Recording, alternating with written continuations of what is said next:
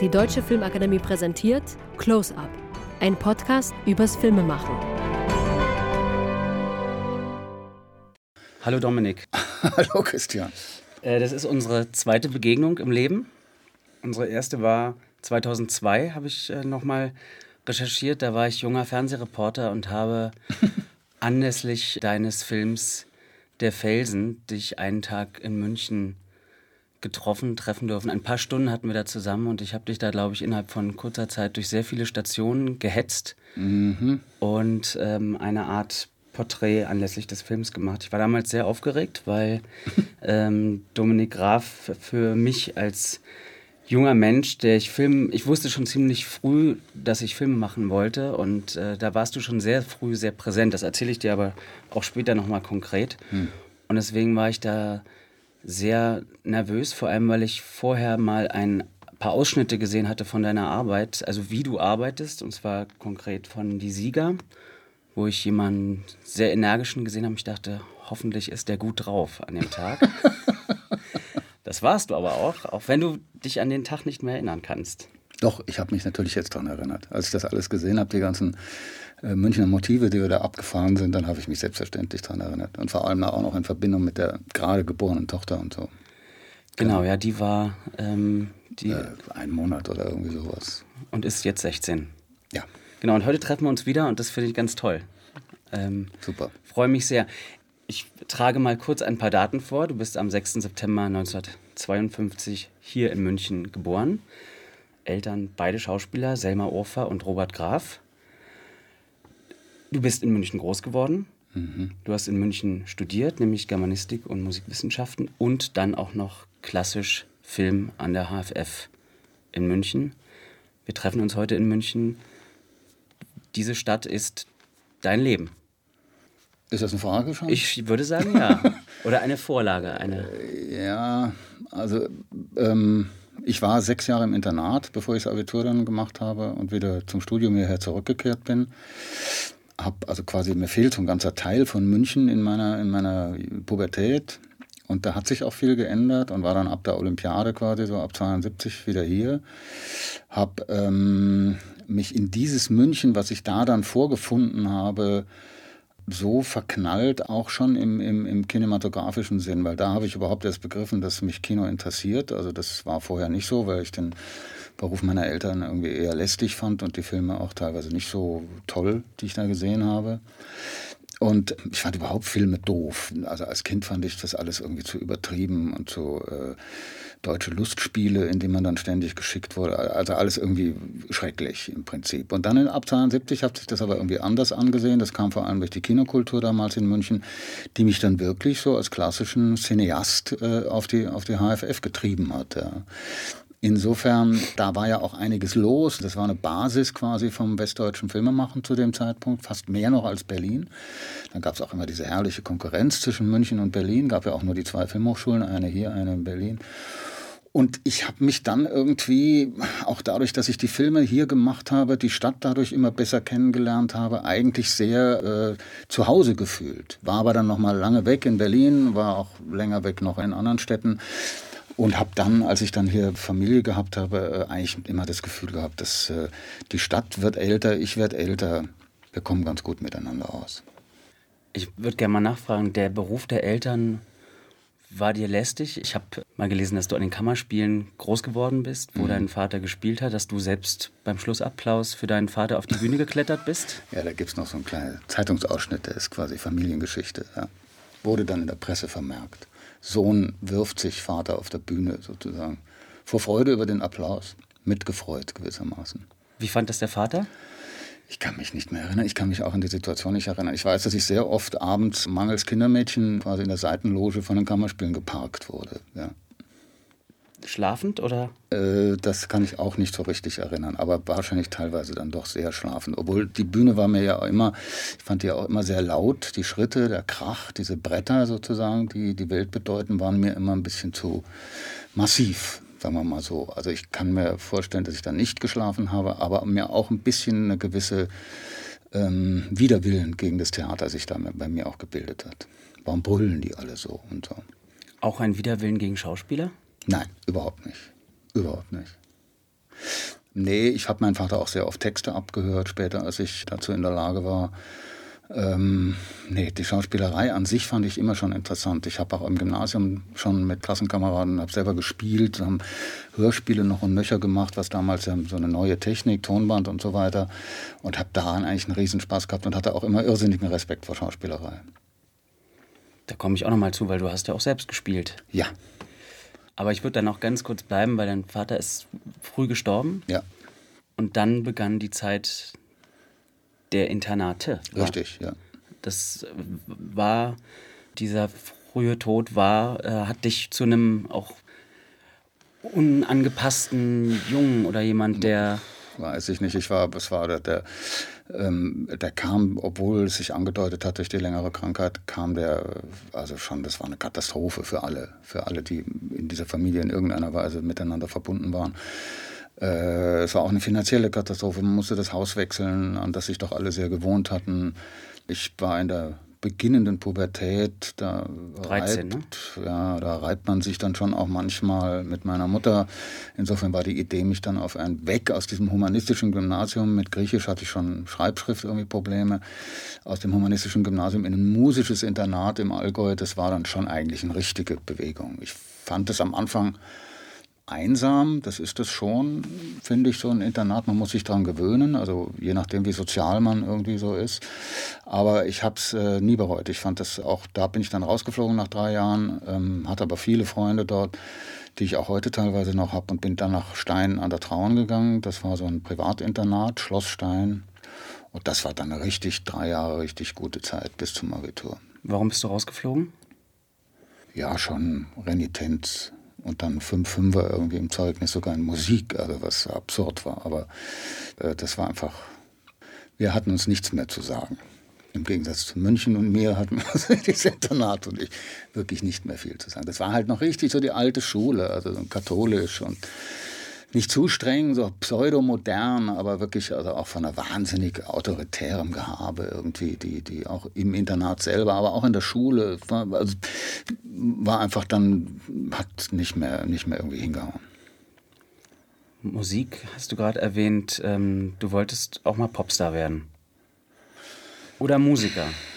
Ja, Musiker eher. Also die Vorstellung, auf einer Bühne zu stehen oder so, fand ich vielleicht aus den frühen Theatererlebnissen irgendwie abturnend. Das konnte ich mir in die Live-Musik selber zu machen, habe ich zwar gemacht, aber konnt, fand ich immer lästig und war irre nervös. Das hat mir keinen Spaß gemacht. Aber Musiker schon. Also ich habe auch sehr viel Musik gemacht, habe auch zehn Jahre lang mit einem Freund eben aus diesem Markt Oberdorf, aus diesem Internat später dann zusammen die Filmmusik zu meinen Filmen gemacht zwischen 1990 und 2000 so. Und es ist nach wie vor, also für mich mit eines der stärksten überhaupt irgendwie emotionalen Dinge, die man im Leben machen kann. Musik, wenn man halbwegs irgendwie die Dinge, die Instrumente im Griff hat. Welche spielst du? Klavier, das habe ich mit zehn angefangen.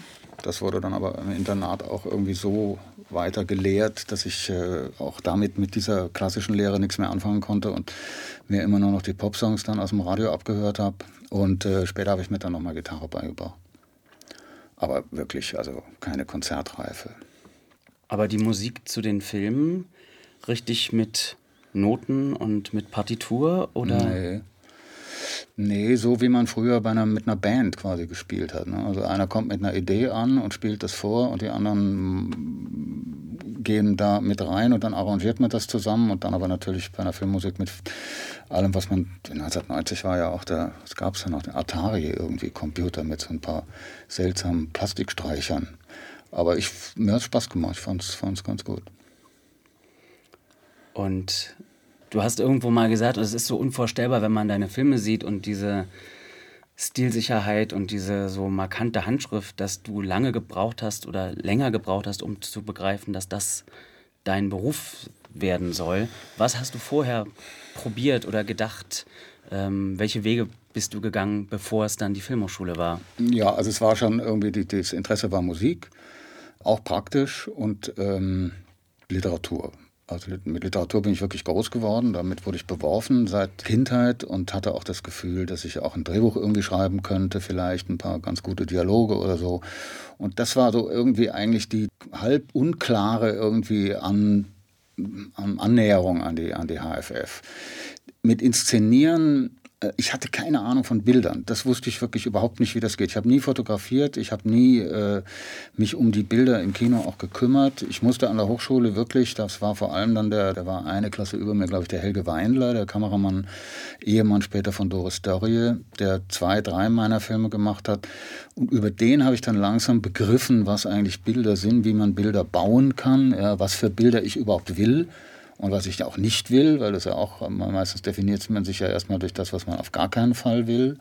Gerade damals zu der Zeit waren ja auch die Kämpfe, die ästhetischen Kämpfe im westdeutschen Film wirklich enorm. Also da musste jede Fahrt quasi durchdiskutiert werden, ob das jetzt wirklich nötig ist, einfach als, als Arbeitsvorgang, aber durchaus auch als ästhetische warum müssen wir da jetzt fahren? Also irgendwann kam ja dann dieses If you don't move the actors, move the camera. Das war so ein amerikanischer Standardspruch. Und der musste natürlich an der sehr sensibilistischen Filmhochschule in München wahnsinnig bekämpft werden. Das geht überhaupt nicht. Nur fahren, weil die anderen sich nicht bewegen, das geht nicht. Das war ja auch diese Schule, die man eigentlich so ein bisschen mit der Berliner Schule heute vergleichen kann. Also dieser Ästhetizismus von Wenders und Konsorten, Michael Hild, Bernd Schwamm, so diese A-Kurs-Leute. Das war schon interessant, darauf zu treffen. Auch wenn ich relativ schnell klar war, das ist jetzt nicht unbedingt mein Stil, diese Ruhe, diese, diese, diese, diese Zeit, die vergeht, während sich Figuren im Bild sozusagen bewegen oder Autos durch Straßen fahren. Aber irgendwo bin ich wahrscheinlich da auch schon davon beeinflusst worden. Und auch Helge war davon beeinflusst. Der war, Helge Wandler war dann einer von den Kameraleuten, die ganz stark mit Neonlicht gearbeitet haben, ganz früh und ganz viel, ständig, überall mussten die Neonlampen hin, farbig oder weiß und mit dem man die Auflösungsbesprechungen, ja, was man am nächsten Tag für Einstellungen drehen möchte, das war schon immer ein Erlebnis. Der war durchaus auch emotional. Da frage ich gleich, du bist einfach zu schnell. Du hast auch als Schauspieler gearbeitet. Dich haben, so. Leute, dich haben Leute besetzt. Ja, das ist aber bei Schauspielsöhnen oder Schauspieltöchtern so, dass man ein bisschen davon ausgehen kann, dass die das auch ein bisschen können. Das wusste keiner. Ich habe dann Probeaufnahmen gemacht für Sinkel Brustelin, der Mädchenkrieg. Das war deren, das war so ein Duo, ne? Bernd Sinkel, Alf Brustelin. Die hatten immerhin einen Film Lina Brake gemacht. Das war ein ziemlicher Erfolg, eine Komödie. Und dann einen Film, der hieß Berlinger. Das war riesenaufwendig. Da haben sie ein ganzes Luftschiff irgendwie in die Luft gesprengt am Schluss. Also eine Nachkriegs- Biografie, eine erfundene und haben eigentlich ziemlichen Erfolg damit gehabt. Waren auch in der ULM, in der Agnesstraße, also gehörten mit zu Kluge und Reiz und so in die Ecke, also Autorenfilmer der klassischen Sorte, aber sehr, sagen wir mal, äh, publikumsfreundlich in dem, was sie, was sie gewollt haben. Und dann kam dieser Roman von dem Manfred Bieler, damals sehr berühmter Schriftsteller, Der Mädchenkrieg, und den ähm, haben sie dann mit sehr viel Geld in Prag realisiert. Das war schon eine Riesenproduktion. Und ich sollte eben da eine Rolle spielen, Nebenrolle, und habe das dann, also ich habe mir als Schauspieler nie getraut. Ich fand das immer schrecklich, wenn ich überhaupt was gesehen habe. Und ich habe mich unwohl gefühlt vor der Kamera, diese ganze Schminkerei und die Kostümproben. Man kommt sich immer vor wie so ein wie so ein Gericht, das irgendwie so dann vorgestellt wird, ist es so richtig, ja, oder soll ich es nochmal in die Küche zurückgehen lassen? Ich war da immer unsicher und, und äh, wurde übrigens auch bei dem Mädchenkrieg nachsynchronisiert von Tommy Pieper, der später den Alf gesprochen hat, ja. Was noch heute für mich überraschend ist, die, die Stimme von Alf aus meinem Mund da 1976. Aber das war eine tolle Zeit, also Prag in der Zeit kennenzulernen, drei Monate lang im Herbst, das war schon, allein das war das Ganze wert. Äh, und dann nochmal einen kleineren Spielfilm von Heidi Genet, das war eine Cutterin, die auch angefangen hatte, Filme zu machen. Mm, und dann habe ich aber, dann habe ich noch mal einmal irgendwas gespielt, aber dann habe ich wirklich beschlossen, das geht nicht. Also entweder ich mache jetzt selber Filme oder ich gehe aus dem Betrieb irgendwie raus. Das mit der Schauspielerei ist es für mich nicht. Aber hast du damals bewusst gemerkt, welche Anweisungen oder welche Bilder oder welche Nicht-Anweisungen dich produktiv machen im Spiel? Also das war schon so, dass man, wenn man da einmal vor der Kamera steht, hast du es auch mal gemacht? Nee. nee. Also mal, ja, ich habe einmal. Du musst es machen, weil ich glaube, dass man an den Filmhochschulen viel mehr die Regisseure, also die das wollen, vor die Kamera zerren muss, damit sie wissen, wie sich das anfühlt, damit sie sich sehen, was hat jetzt nicht gestimmt, warum habe ich das so gemacht? Okay, ich bin total unbegabt, aber wie hätte man, das ist denn, äh, fand ich damals eine wirklich total, also eine extrem gute Erfahrung für das. Ich habe den zweiten Film gar nicht gemacht. Ich hatte den ersten Film, der hat gar keine Schlusskopie gekriegt. Den gibt es nur noch in Schwarz-Weiß in der Schnittkopie. Der zweite, der Abschlussfilm, habe ich mich nur auf Schauspieler konzentriert, wie gesagt, weil die Bilder mir zu dem Zeitpunkt auch noch nicht so wichtig waren und ich das Gefühl hatte, ich kann nicht mehr als einen Schauspieler zu gleicher Zeit angucken und beurteilen. Also habe ich immer nur Großaufnahmen gedreht. Ja. Also drei Leute im Bild war für mich total Stress. Da musste ich ungefähr 17 Mal das Take nochmal machen, damit ich mal einmal auf alle geguckt habe, was die da so machen. Und dann allmählich kam aber durch die Schauspielerei schon eine größere Sicherheit auch in dem Gucken und auch vor allem in dem Benennen können. Also das, was passt mir jetzt da eigentlich nicht? Und wenn man das weiß, ist es dann nur mal ein kleiner Schritt, bis man dann nochmal den Punkt hat, womit sich das vielleicht ändern könnte zum Guten. Ja. Und das ist sicherlich von dieser Schauspielererfahrung, habe ich da sehr viel, sehr viel mitbekommen. Nee, ich habe tatsächlich nie, ich bin nie besetzt worden. Ich habe selber nach der Filmhochschule ähm, mal einen Schauspielkurs in Amerika gemacht. Und mhm. ich glaube, ich habe dort alles gelernt, was ich auf der Filmhochschule nicht gelernt habe. Ja. Bei uns gab es noch Unterricht bei Tom Tölle, den ich aber nicht mehr bekam, weil er eine andere Gruppe hatte. Und der hat die Regisseure spielen lassen. Mhm. Und zwar ein ganzes Semester lang. Und dieses Glück hatte ich nicht. Ähm, wie war die Zeit an der HFF? als du dich da beworben hattest, wusstest du, ich bin ein begabter Regisseur? Oder? Nee. Nein, nein, ich war also, ich musste ganz lange, glaube ich, gegen meine äh, Nichtfähigkeiten irgendwie ankämpfen oder versuchen, sie, ähm, sie irgendwie in den Griff zu kriegen. Ich war damals sehr am französischen Kino orientiert, also Nouvelle Vague und Romer vor allem und so. Während auf der Hochschule eigentlich nur Leute waren, die absolut amerikanisch, John Ford, Howard Hawks, äh, Film Noir, so. Und das war schon ein Clash. Da wurde man mit den französischen Filmen, in denen die Leute immer irgendwo sitzen und viel reden, immer ausgelacht gewissermaßen. Dann war es ja auch so, dass die, ja, wie soll ich sagen, der A-Kurs war zu dem Zeitpunkt schon fertig. Ich war F-Kurs und die waren in die Bavaria fast geschlossen. Was heißt das? Entschuldigung, A-Kurs, F-Kurs klingt so nach. Hattet ihr das nicht mehr? Nie gehört. Du warst an der HFF, oder? Ich war in Ludwigsburg. Ach, in Ludwigsburg. Also der Arkus war der erste mit Wim Wenders und dann wurde weiter durch, nach dem Alphabet durchge... Also der Jahrgang. Jahrgang, ja. Ich war der F-Kurs. Ich glaube, inzwischen sind sie zweimal durchs Alphabet schon durch oder irgendwie sowas. Aber das war damals, also der Arkus war legendär gewissermaßen, eben wegen Wenders und Konsorten. Und diese ganzen Hochschüler waren in der Bavaria in die Serienabteilung gewandert, sofern sie nicht selber irgendwie Festivalfilme machten. Und haben dort, das muss man schon sagen, in der Bavaria diese etwas altvordere Fernsehserien- und Fernsehfilmabteilung komplett auf Vordermann gebracht und hatten von daher prallte man dann auch, die waren dann auch Lehrer bei uns und prallte man auch schon auf ein sehr äh, professionelles handwerklich bewusstes, sehr anti-Autoren-filmhaftes Selbstbewusstsein. Also es geht um Storytelling und es geht um die guten Dialoge und es geht darum, dass die Geschichte funktioniert. Funktionieren war sowieso immer das wichtigste Wort und da kam ich mit meinen ganzen französischen Kunstfilmen überhaupt nicht an. Aber auch das war natürlich, das sind dann irgend sowas, was du auch erlebt hast. Jeder hat ja irgendwie so das Gefühl, dann entweder das ist eine Generation, die da steht und den Weg irgendwie nicht frei macht, oder es sind einfach Geschmäcker, die so unglaublich, gegen die man sich wehren muss, oder wo man seinen eigenen Geschmack vielleicht auch nochmal überprüfen muss und so. Auch das hat einem dann irgendwie einen Weg gewiesen, gewissermaßen. Es ist ja dann doch auch immer ein Kompromiss. Also muss ich das doch mal verstehen. Vielleicht kann ich das ja, was ich will, gar nicht.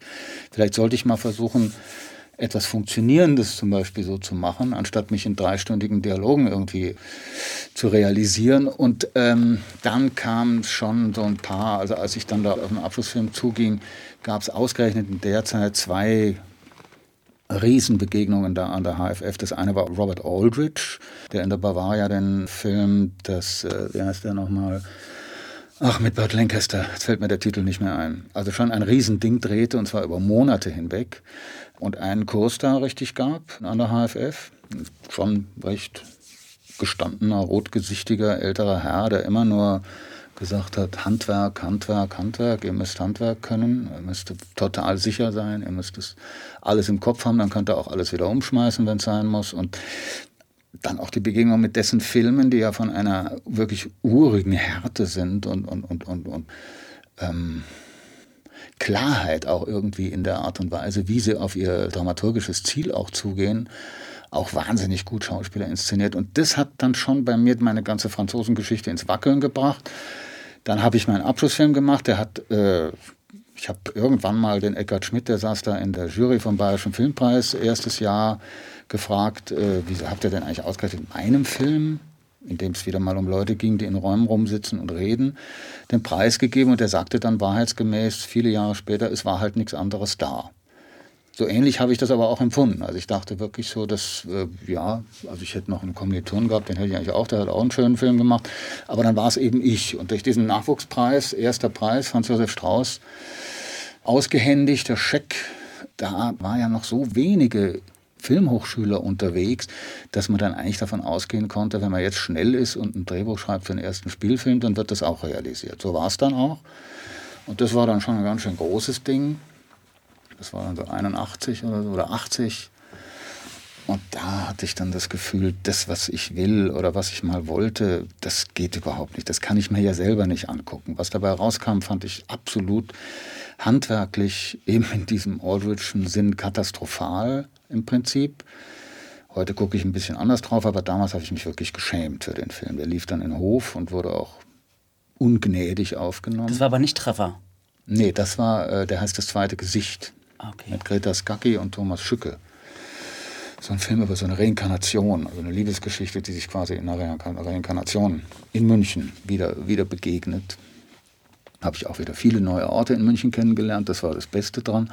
Und habe dann gesagt, ich, also entweder ich lasse das jetzt, weil ich das nicht kann mit der Regie, ich habe kein Timing, die sagen, es ist alles gleicher Rhythmus, habe ich so empfunden wie kriege ich das hin oder ich muss jetzt wirklich irgendwie lernen. Und da kam das Angebot von der Bavaria, ganz einfache Vorabendserien zu machen. Ich komme mal gleich drauf. Ich will noch mal zum Studium, weil es gab doch bei euch damals noch keine Produktionsklasse, oder? Mhm. Ihr habt das doch wahrscheinlich alles selbst organisiert, jeden Dreh oder wie war das? Ähm es gab Leute, die dann aus der Schule heraus Produzenten wurden, Eichinger zum Beispiel. Der war aber auch ursprünglich in der Regieklasse gewesen. Er hatte auch Filme gemacht an der HFF. Oder es gab Leute, die Kameraleute wurden, eben Helge Weindler, Klaus Eichheimer, aber alle eigentlich ursprünglich erstmal in der Fernsehspiel- oder Filmabteilung. Ähm, es gab dann ein Hearing von allen damals irgendwie so bekannteren deutschen Produzenten, die kamen mal an die HFF. Das war schon ziemlich imposant.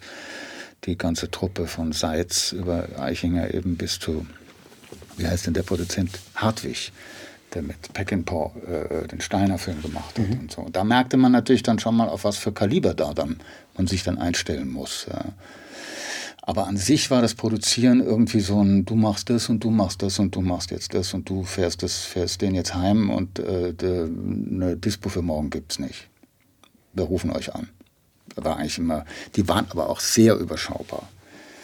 Dazu kam, dass auch damals an der Hochschule, äh, was überhaupt nicht mein Ding war, von Anfang an gesagt wurde, Schauspieler, ja, es gibt Schauspielschulen, es gibt junge Schauspieler, aber bitte, bitte, bitte, guckt euch auch die Leute an in München und in der Umgebung. Die jungen Leute, die spielen manchmal viel besser als die Schauspieler. Also waren in fast allen äh, Hochschulfilmen damals Laien zu sehen. Freunde, Kfz-Mechaniker aus Dachau, die begabt waren oder so. Ja. Die kamen aber natürlich dann, äh, was, um acht hätte ich da sein sollen, die kamen erst um elf haben sich freigenommen und gedacht, da bleibe ich doch mal ein bisschen länger im Bett. Ach so, ach echt, ich hätte schon vor zwei Stunden da. Und das war totales Chaos, hat aber doch eine gewisse Lebendigkeit in die Filme gebracht, bis auf die Sprache, muss ich sagen.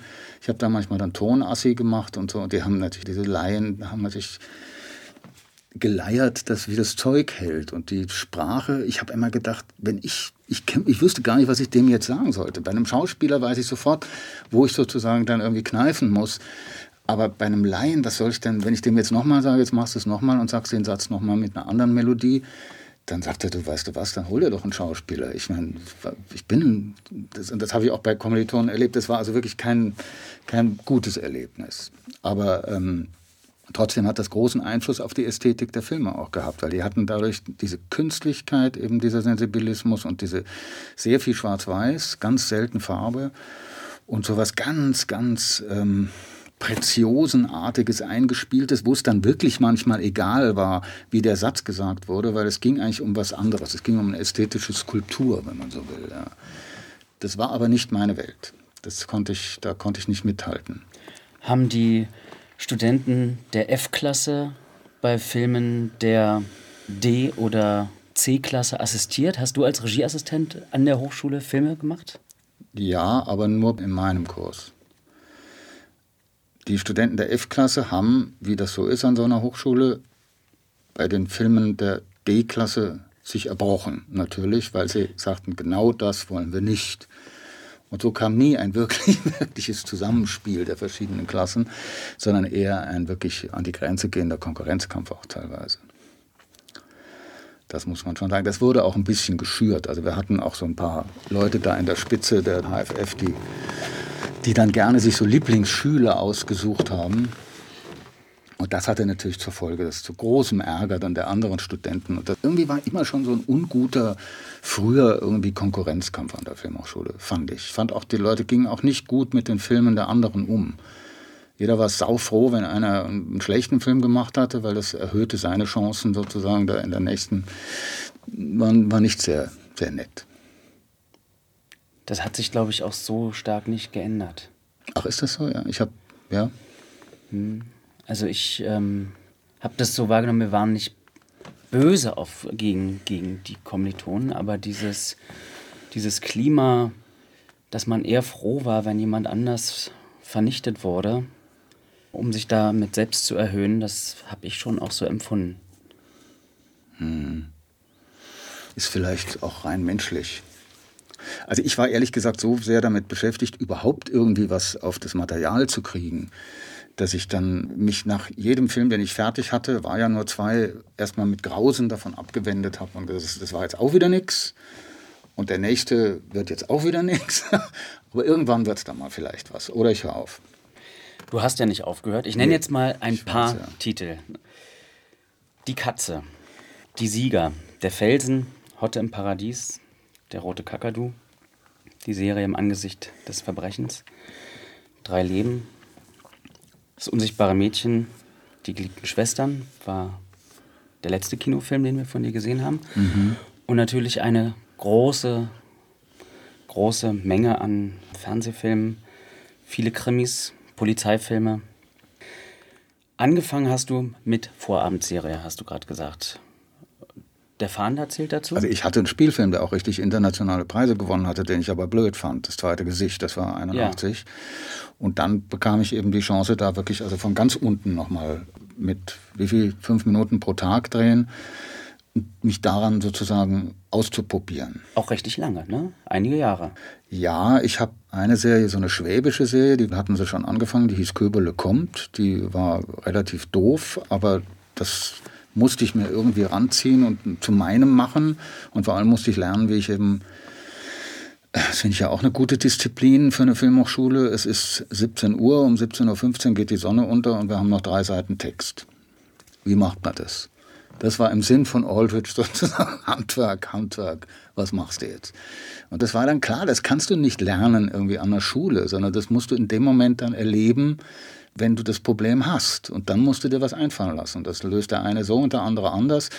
Und man muss das ja trotzdem so lösen, dass man das Gefühl hat, ich habe es jetzt nicht nur irgendwie noch in den Kasten gekriegt, sondern es ist schon noch im Sinn dessen, was ich mir so innerhalb der Szene vorgestellt habe. Manchmal hat auch das nicht geklappt. Also es hat lang gedauert und dann kam der Fahnder das waren dreimal 50 Minuten, die eigentlich mit die ersten Folgen. Es gab ein paar davor, aber der Fahnder, muss man ja sagen, war eine sehr langlaufende Polizeiserie, die sich äh, von 1983, glaube ich, bis, die ging noch bis 2000 irgendwas.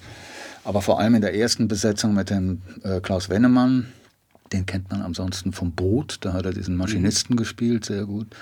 Mit dem Klaus Wennemann und der Barbara Freier und dem Dieter Pfaff, damals noch ganz jung, wirklich ein Riesenerfolg war. Also die hat über Jahre hinweg äh, sich sehr gut gehalten irgendwie in dem. Und da hat man aber auch nur äh, fünf Minuten am Tag gewissermaßen. Also kein, kein Moment mehr Geld dann deswegen, sondern die Disziplin war weiterhin so schnell wie möglich und so gut wie möglich.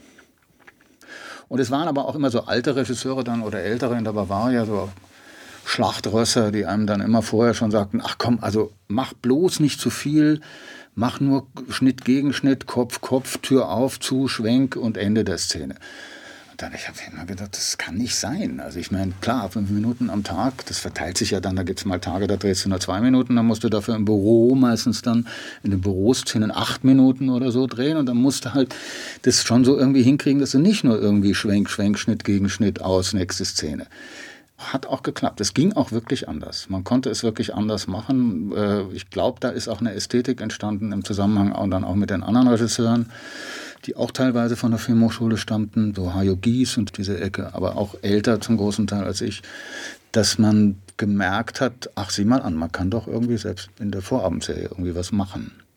Und dann kam Treffer, der, das Buch von Christoph Romm. Mhm. Keine Ahnung, ich war nie auf einem Motorrad gesessen. Das war auch wieder eine neue Übung gewissermaßen. Der hatte aber auch so einen moderaten irgendwie Erfolg. Und ich glaube, dass ich mir das Handwerk, das ich dann benötigte, um die Katze zu schaffen, ähm, in diesen, waren ja nur drei Jahre quasi, 300, 400, ja, auf diesem Weg, also anders hätte ich das, das hätte ich sonst nie gelernt. Diesen Film hätte ich, die Katze war so kompliziert, da der ja an vielen Motiven gleichzeitig spielt, hast du eigentlich einen und denselben Film ungefähr fünfmal gedreht, ja, aus verschiedensten Perspektiven. Das hätte ich nicht geschafft, wenn ich nicht diese stählerne Übung da irgendwie vorher gehabt hätte, drei Jahre lang. Die Katze war der erste Dominik Graf-Film, den ich gesehen habe. Und ich weiß noch richtig, wie meine Eltern mir den anmoderiert haben, weil sie den, den richtig äh, verehrt haben. Das mhm. äh, war, war toll. Der war auch ein großer Erfolg, der war auch ein kommerzieller Erfolg. Und du hast danach sowieso, du hast sehr, sehr viele Preise gewonnen. Ich habe das Gefühl, so aus der Wahrnehmung, es gibt kaum einen deutschen Regisseur, den fast alle so verehren wie dich. Mhm. Du hast aber gerade was beschrieben aus dieser Anfangszeit, dieses das Zeug am liebsten schnell wegschmeißen und dieses permanente Gefühl, kann ich das überhaupt? Ist dieses Gefühl manchmal noch da? Ja, absolut. Ich werde manchmal, und, und das sind die Momente, wo ich dann ungehalten werde am Drehort, wenn ich gewissermaßen selber in Stress komme, weil ich mir nie alles in einem Film zutraue, weil ich immer Angst habe vor gewissen Szenen, ob ich die hinkriege. Es gibt verschiedenste Parameter die da eine Rolle spielen. Aufwand, aber auch ganz kleine Szenen, Szenen mit Tieren, was weiß ich. Also es kann immer alles irgendwas daneben gehen. Und unter diesem Horror, dass ich das nicht schaffe, ähm, einfach ästhetisch nicht schaffe oder von meinem, von meinem Regisseurs künstlerischen Wissen, Verständnis nicht hinkriege, stehe ich schon ab und zu. Und dann kommen natürlich die Parameter dazu, die wir alle kennen, eben Zeit und oder Verzögerungen oder organisatorische Probleme und so weiter. Und das, das bringt dann schon nochmal diese Augenblicke dann klar, da ist dann irgendwie jemand schuld, logisch, weil da ist ein Schauspieler zu spät bestellt worden und deswegen verlierst du jetzt hier das Motiv oder sonst. Aber letzten Endes denkst du ja doch immer, ja, aber eigentlich muss ich, ich muss doch dafür eine Lösung finden. Also ich kann ja jetzt nicht nur irgendwie rumzetern und sagen, das ist jetzt, wie soll ich das jetzt machen? Im Grunde ist der Druck, den man sich da selber macht, der ist sozusagen eigentlich dazu da, um in dem Druck, den man dann auch, ich denke, manche Leute werden ihn los, andere kennen auch Regisseure, die unglaublich stoisch sind irgendwie. Finde ich, fand ich immer sehr bewundernswert. Aber in dem Druck bist du eigentlich schon dabei, die nächste Lösung zu suchen. Also während du noch irgendwie da ein bisschen vor dich hinschimpfst, ist eigentlich ja das Rad im Kopf die ganze Zeit damit beschäftigt. Und, äh, gut, aber äh, alles klar, aber wie löse ich das jetzt? Weil ich kann nicht, ich habe den Schauspieler nicht noch einen Tag länger oder das Motiv ist weg und, so.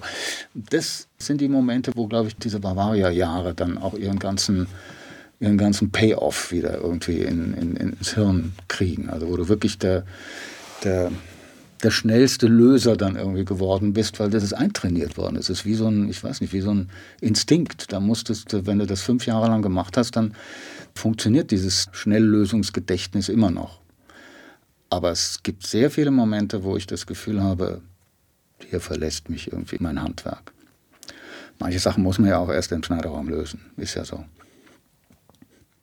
Ja, aber ich finde es das interessant, dass das nie aufhört. Dass, ähm, ich weiß nicht, gibt es bestimmt, du hast jetzt gerade so Dreh mit Tieren oder erhöhte Aufwände, aber also ich habe ab 1990 dann zwei Autoren kennengelernt, der Rolf Basedow und der Günter Schütter. Basedow war vorher auch schon Cutter in einigen Filmen von mir. Die haben mich auch von den Drehbuchszenen her vor Probleme gestellt, die ich noch nicht hatte. Also wo ich nicht wusste, wie ich das, wie ich das in den Griff kriege, was die da geschrieben haben. Also nimm allein heute im Paradies, was da für Massenszenen irgendwie in diesen Clubs vorkommen und unter was für einer Hitze die stehen müssen und was für einen Druck man in diese Szenen hineinpumpen muss, damit sie am Ende auch danach aussehen. Das, äh, das ist auch eine Sache, die, die, die, da, wenn du das das erste Mal probierst, dann versagst du oder findest es lächerlich oder hast Glück und es funktioniert und beim zweiten Mal weißt du wieder nicht, wie du es denn diesmal machen sollst. Das sind einfach Anforderungen. Ähm, aber das Tolle an dem Beruf war ja dann auch immer, dass ich immer mehr festgestellt habe, dass es immer was anderes ist, was gefordert wird von mir. Ja. Dass ich mich zwar eben auf sowas wie diese Schnelllösungshirn schon verlassen kann im Ernstfall, aber das Drumherum, dann je nachdem, was ein Autor geschrieben hat, Geschrieben selber habe ich da dann gar nichts mehr bis zu den geliebten Schwestern. Aber was die für Sprachen hatten, wie die Dialoge irgendwie, wie die klangen, wie die meiner Meinung nach klingen sollten und wie ich das dann mit den Schauspielern hing, es war immer neu. Es war immer wieder ein neues Problem. Im guten Sinn auch. Ja. Aber für mich, äh, da ich eigentlich immer das Gefühl habe, ich kann es nicht, äh, ist es dann im guten Sinn, ja, aber ist auch Stress. Die Katze war dann ein Film, der hat dann weit über eine Million Kinozuschauer. Wie war, hast du da noch Erinnerungen? Hat dich das, also natürlich war der Fahnder ein Erfolg im Fernsehen und das Debüt, aber das ist ja dann doch nochmal plötzlich was ganz anderes. Was ja, die Katze, da stand ich schon enorm unter Druck, weil ich hatte, also ähm, Treffer war irgendwie so, wie gesagt, so ein kleiner Erfolg. Dann kam das einzige Mal mit den neuen Konstantin und Eichinger, ein Film mit der Popgruppe Trio. Damals wurden ja viele so Filme mit so Sängern der neuen Welle gemacht. Und das war einfach eine totale Katastrophe. Das kann man nicht anders sagen. Das war total chaotische Drehbuchentwicklung. Ich habe es als einen Söldnerjob dann irgendwann genommen, weil es war also manchmal grotesk wirklich, was sich da abgespielt hat in Berlin. Der Film war ein Riesenflop, ähm, aber ich hatte den Eindruck, das war gut, dass ich das jetzt so früh, da war ich 34, nee 32, dass ich das so früh gemacht habe, weil jetzt weiß ich, dass das, das sind so Bedingungen, mit denen komme ich nicht klar. Das finde ich auch so nicht gut. Also das hätte, weil da, da, einerseits bist du als Regisseur dann nur noch irgendwie so der Erfüllungsgehilfe. Also Kannst du das beschreiben, die Bedingungen, mit denen du nicht klarkommst? Also naja, da gab es wahnsinnige Drehbuchsitzungen, denen die Autoren die kannte ich, es war auch die zwei von der Bavaria, Bernd Schwamm und Martin Gies, und die hatten in diesen Sitzungen überhaupt nichts zu melden und ich hatte auch nichts zu melden und es wurde halt bestimmt, wie dieses Buch zu sein hat und was lustig ist und was nicht lustig ist. Und irgendwann habe ich dann gedacht, na gut, dann probiere ich das jetzt mal so wie die beiden, also in dem Fall war es der Bernd Eichinger und der Hermann Weigel, sich denken, dass das lustig sein soll. Ich gebe mein Bestes, ich versuche es. Ja. Und dann war das aber auch noch ein riesen aufwendiger Film. Da ist ein Slapstick nach dem anderen, überall dauernd explodiert es irgendwo, Leute fallen aus dem Fenster oder sonst was. Und der hat richtig, äh, richtig Kraft und ich glaube letzten Endes auch mehr Kohle gekostet, als die sich das mal so vorgestellt haben. Vielleicht habe ich es zu ordentlich gemacht, das kann sein. Ja. Und es war aber eigentlich also ein richtiger Durchhalteriemen. Am Ende war er fertig, war nicht besonders gut, war ein wohlverdienter Komplettflop, obwohl er jetzt auch nicht viel blöder war als so andere Filme in der Preislage damals zu der Zeit. Und eine klare, eine, für mich ein klarer Punkt, also das ist nicht der Weg, das interessiert mich auch nicht. Das, ist, äh, das können andere machen. Und wahrscheinlich können die es auch viel besser. Das heißt aber, durch diese Erfahrung mit dem Fahnder und dann mit so einem Film, dass du auch gar nicht von Anfang an danach gesucht hast, ich muss nur meine eigenen Geschichten machen, ich lasse mich auf ganz fremde Welten ein ja. und also weil diese ersten Filme, die ich mir selber irgendwie zurechtgebaut hatte und geschrieben hatte, so schrecklich waren, auch für mein Gefühl, habe ich mich danach dann auf das eingelassen, was andere Leute schreiben, auf deren Fantasie und habe versucht, die, die sozusagen zu bedienen in gewissem Sinn. Das hat bei den Fahndern und so wahnsinnig gut geklappt oder beim Christoph Raum mit dem Treffer, glaube ich, auch ganz gut geklappt. Aber in diesem Fall klappt es dann halt gar nicht.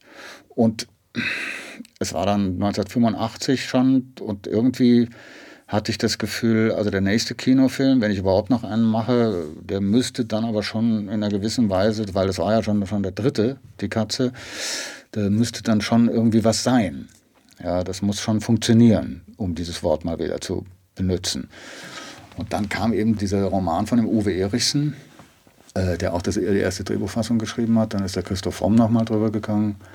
Auch da gab es, wie später bei den Siegern, schon schwere Drehbuchdebatten, wo man also auch, wo man auch versuchen musste, an, an vielen Stellen den Spirit von dem Original, um das es mir auch, glaube ich, immer wirklich geht. Also das meine ich wirklich ganz ehrlich. Ich finde, dass ein Autor, der sowas geschrieben hat wie der Uwe Erichsen da und dann der Christoph die Figur nochmal angereichert hat, dass es dann darum geht, dass der Regisseur das auch am Ende der Röhre sozusagen durchkriegt, was da jetzt reingesteckt worden ist an Liebe, an Intensität, an Ideenreichtum. Und äh, da muss man solche Drehbücher, das ist eigentlich meine, meine wichtigste Erfahrung gewesen, ab der Bavaria, man muss diese Drehbücher dann auch beschützen. Also man muss quasi von überall herkommen, irgendwelche Einwände und irgendwelche äh, Vorschläge und sonst wie. Und man muss in vielen der Filme, die ich gemacht habe, musste ich da wirklich die Hand quasi äh, drüber halten. In der Bavaria gab es dann auch noch, da gab es eine andere Hierarchie, da gab es noch Producer, das war in dem Fall der Georg Feil, in anderen Fällen war es der Michael Hild. Und die haben mir da sehr geholfen. Die waren eben auch noch Ex-Hochschüler gewissermaßen, die auch dasselbe wollten. Die kamen aus derselben Filmsozialisierung, die wollten bei der Katze auch einen ziemlich gnadenlosen, harten Film. Es gab Ideen, die versuchten, äh, den Götz-George irgendwie so zum ja, dass er diesen Banküberfall begeht aus familiären Gründen. Um ihn sympathisch zu machen? Um ihn sympathisch zu machen. Das haben wir natürlich versucht, verzweifelt abzuwehren, weil wir wussten, sonst. Ist auch gelungen. Ja, war aber ähm, einer meiner berühmtesten Sitzungen, muss ich sagen. Ich aber daraus ist eine der sehr, sehr frühen modernen Figuren geworden. Hm. Im Kino. Das ist, glaube ich, fast einmalig in der, in der deutschen Filmgeschichte. Also es war schon so, dass wir in der Bavaria sehr stark von so New Hollywood oder so beeinflusst waren. Also von diesen härteren Gangart da von Arthur Penn oder Oldman und, und solche Figuren auch haben wollten bei uns. Der Christoph Fromm konnte die schreiben, die kamen irgendwie wirklich aus dem Milieu, dass jeder Satz war irgendwie verbürgt irgendwie beim Christoph.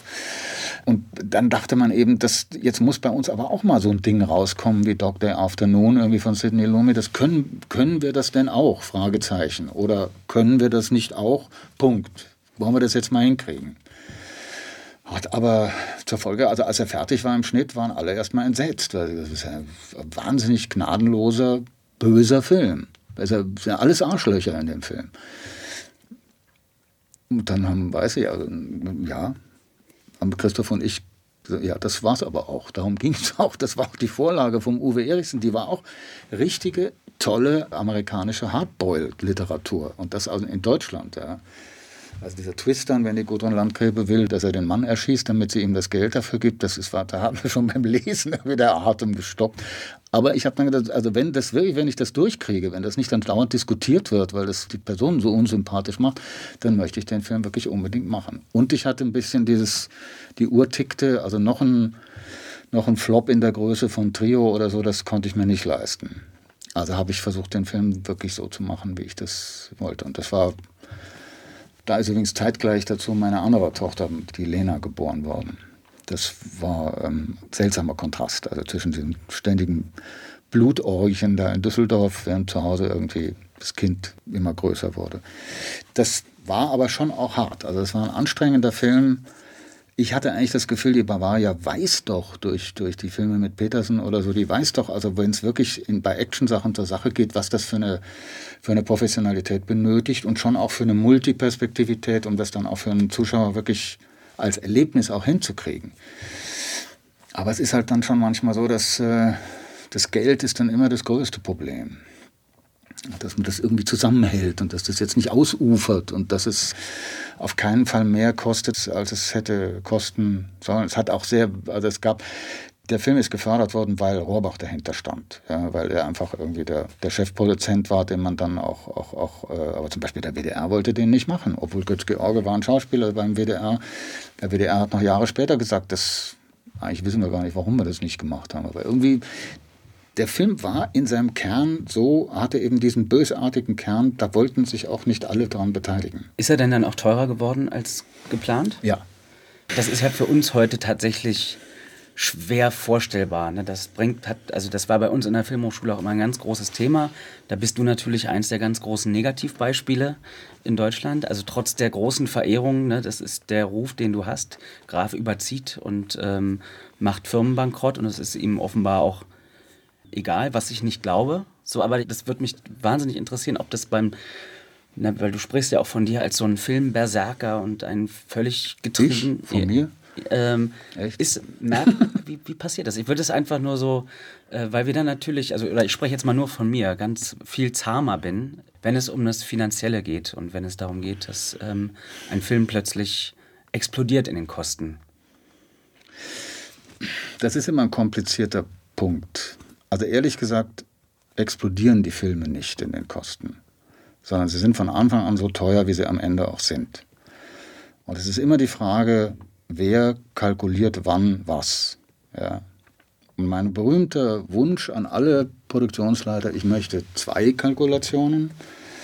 Die eine, die sozusagen sich auf das einlässt, was wir wahrscheinlich an Budget haben, und die andere, die bitte den Film aber so kalkuliert, wie er mit dem, was da drin steht, wirklich eigentlich hochgerechnet werden müsste. Die kriege ich nie. Ich kriege immer nur die, sozusagen, was er kosten darf. Kenne ich.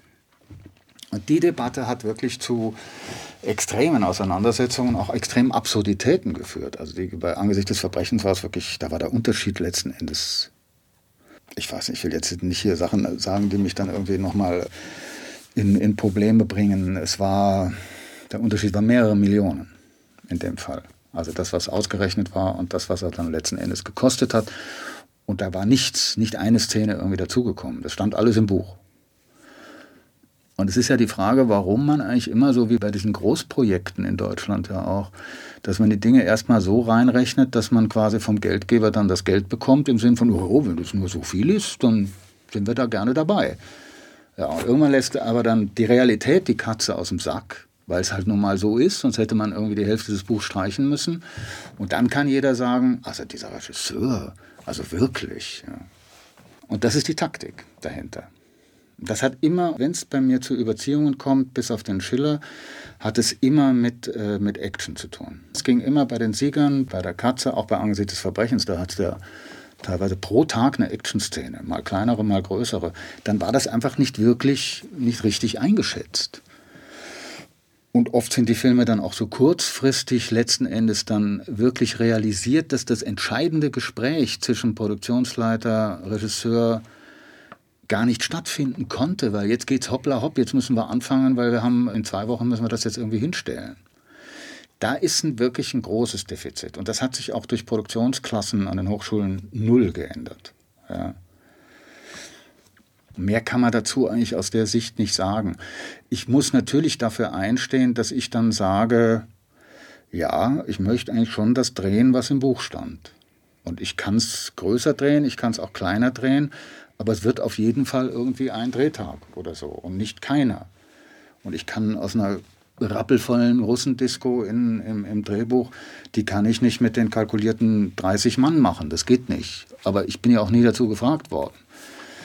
Dann sind es also mehr und dann, dann ist natürlich, dann, dann ist halt schnell der, der, der, das ist auch wichtig, den Schuldigen zu finden. Auch wenn man dann so einen Ruf hat, ja, dann kann ja sowieso schon jeder irgendwie von Anfang an sagen, falls was schiefgehen könnte, das kann man immer so es gibt doch diesen wunderbaren, wo ist das, in Monocle von Tati, diese Geschichte, wo immer dieser eine Kellner, der kriegt immer das in diesem Restaurant, das eröffnet wird. Und dann passiert immer irgendwas mit irgendeinem Kleidungsstück von den Kellnern. Und am Ende gibt es einen Kellner, der muss die ganzen kaputten ja. Sachen tragen. Ja. Und so ähnlich kommt man sich da dann manchmal vor. Also alles, was schief geht, kriegt er dann Klar. so irgendwie dran gehängt und die ganze Branche nickt und sagt, ja, ja, kennen wir ja, ist ja wirklich, das wissen wir doch. Mhm. So. Ist dann aber auch okay, weil das zeigt, für mich hat das, hat das irgendwo eine, wie soll ich sagen, im Kern der Branche ist da auch irgendwas ganz schwer in Unordnung. Ja, also da wird nicht mit offenen Karten gespielt, da lügen sich Leute selber an oder mhm. gegenseitig oder sagen nie, was eigentlich wirklich Sache war. Ich weiß bis heute nicht, was da wirklich passiert ist bei der Taifunfilm. Und das, ähm, ich weiß auch nicht, ob es wichtig ist, aber es gibt Probleme, vielleicht gibt es auch Filme, die wir in Deutschland gar nicht drehen können. Da sollte man gar nicht erst damit anfangen, sozusagen. Aber das kann man ja dann gleich sagen, dass das alles nicht geht, was da drin steht. Das ist richtig. Ich will noch mal zur Katze, weil ich will noch mal fragen, wie das dann ist. Du warst wirklich noch Anfang 30 und dann macht er da, also hast du das so mitbekommen, dass die Menschen in Scharen in deinen Film laufen und äh, obwohl mhm. er als so schwierig galt und so durchgekämpft werden musste, auch inhaltlich. Ähm, und offenbar es ja da wirklich starke Gegenstimmen auch gab, das so zu erzählen. Und nochmal, also ich bin da, Ich denke bis heute, die Figur von Götz George ist eine absolute Ausnahmefigur. Überhaupt auch im Actionkino, in was, was man heute aus Amerika sieht, hat der Held doch ja fast immer dann doch irgendeinen Kern, mhm.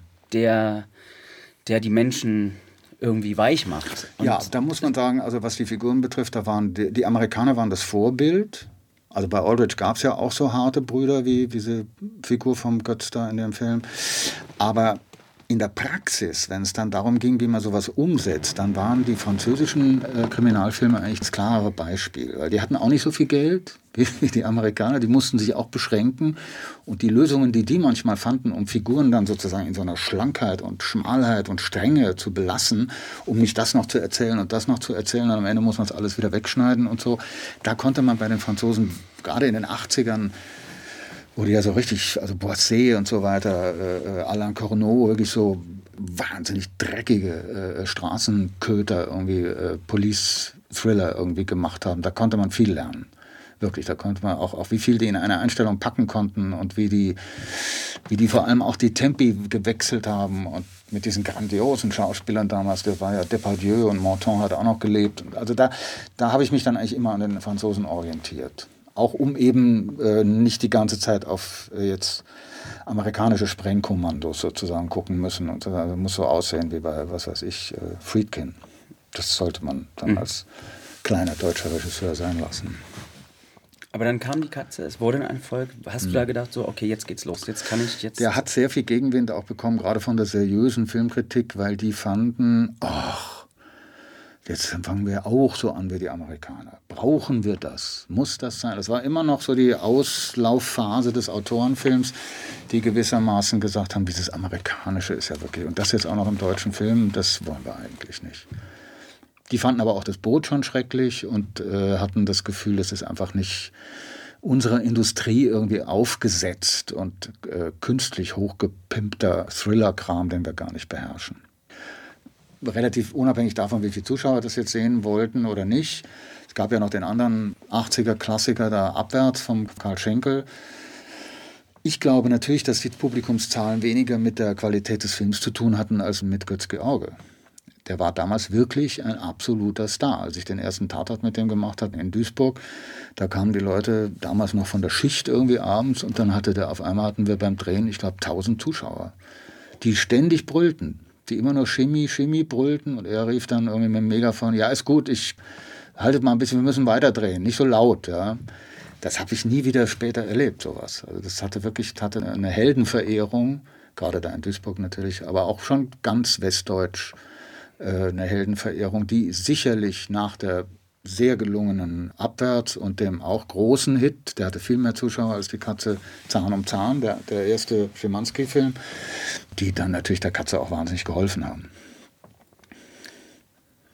Ich äh, war als Teenager, äh, ich habe in Hannover Abitur gemacht und bin zweimal pro Woche, manchmal dreimal pro Woche, meistens allein ins Kino gegangen und äh, mochte damals gerne Thriller ansehen. Und ähm, ich musste für die Sieger meinen Vater mitnehmen, weil ich erst 15 war. Der war ab 16. Und ich werde nie vergessen, wie begeistert ich von diesem Film war. Wir beide, mein Vater auch, wirklich begeistert waren. Aber schöne Grüße an deinen Vater. Dem, den das richtig im Aus. Aber wir waren in dem Kino alleine. Ich werde das nie vergessen, wie ich danach meinen Vater, äh, wie, wie ich ihn gefragt habe, wie kann das sein, dass, dass wir hier alleine sitzen? Das ist ein total großer Film, sehr unterhaltsam. Und mhm. bitte sag nicht, nur weil Götz-George nicht mitgespielt hat.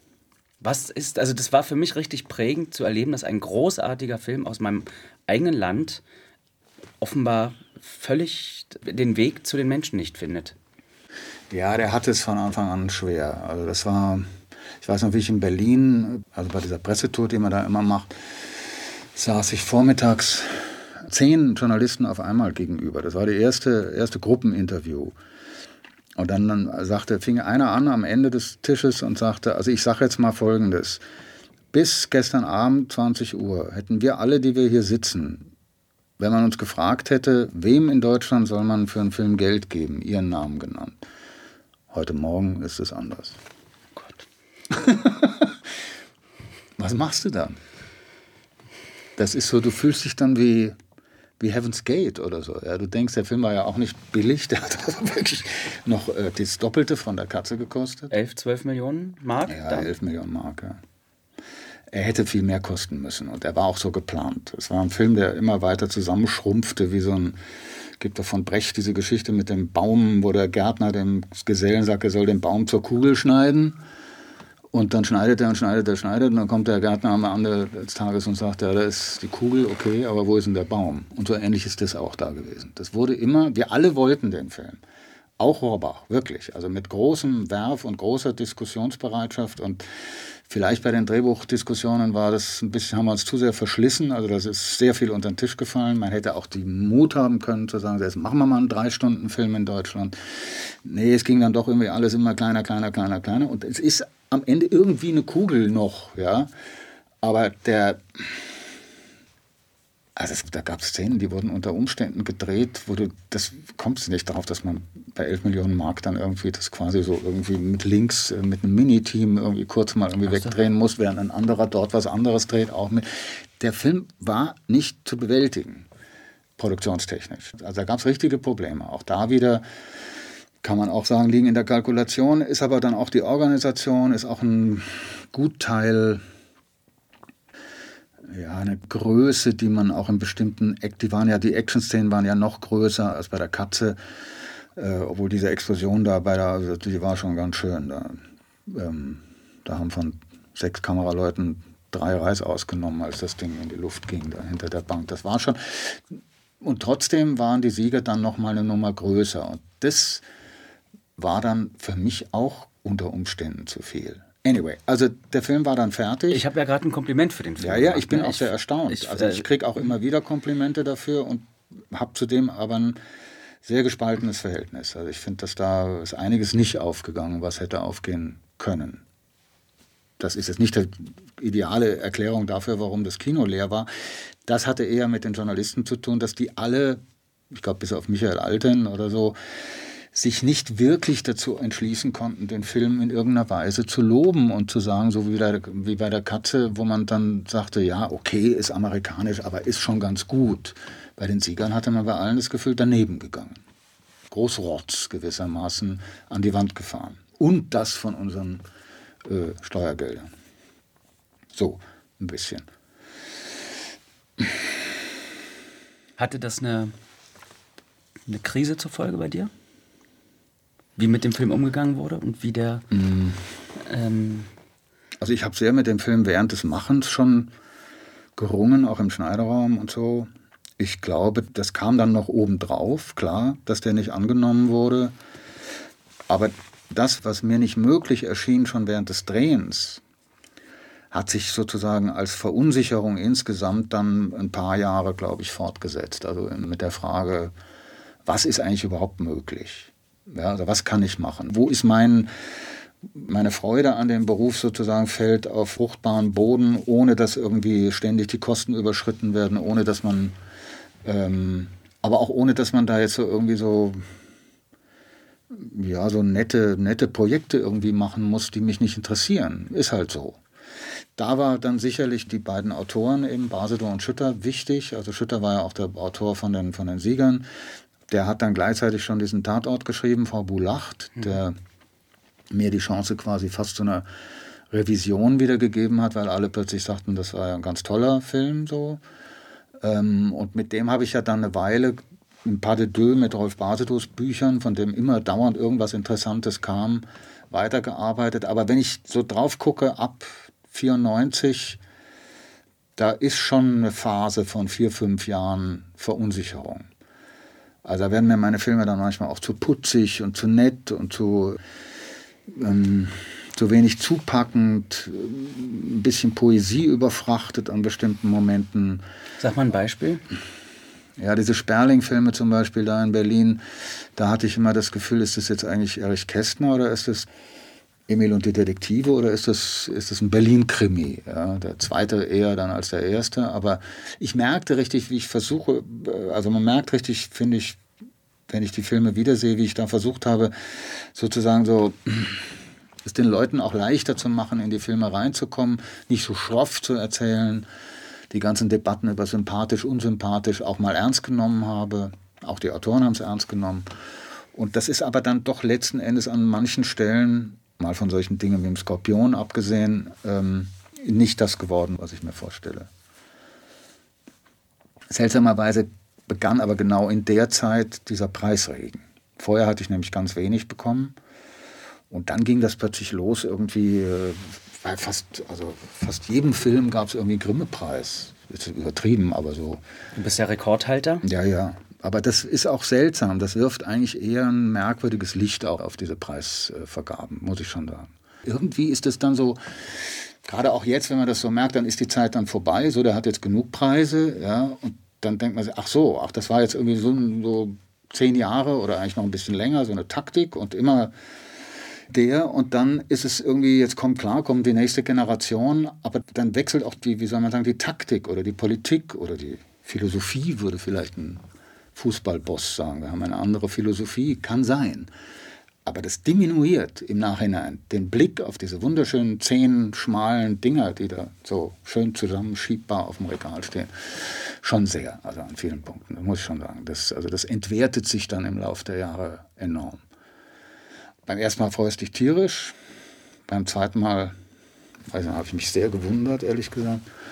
Und dann irgendwann, ja, klar, freue ich mich, logisch. Ich freue mich vor allem dann für die, natürlich auch für die Leute, die mitgemacht haben dann auch oft für die Sender, für die Redakteure, die jedes Mal bei diesen Filmen auch eine Wahnsinnsarbeit geleistet haben und die es wirklich also, verdient haben, dann da sich, sich feiern zu lassen in dem Moment.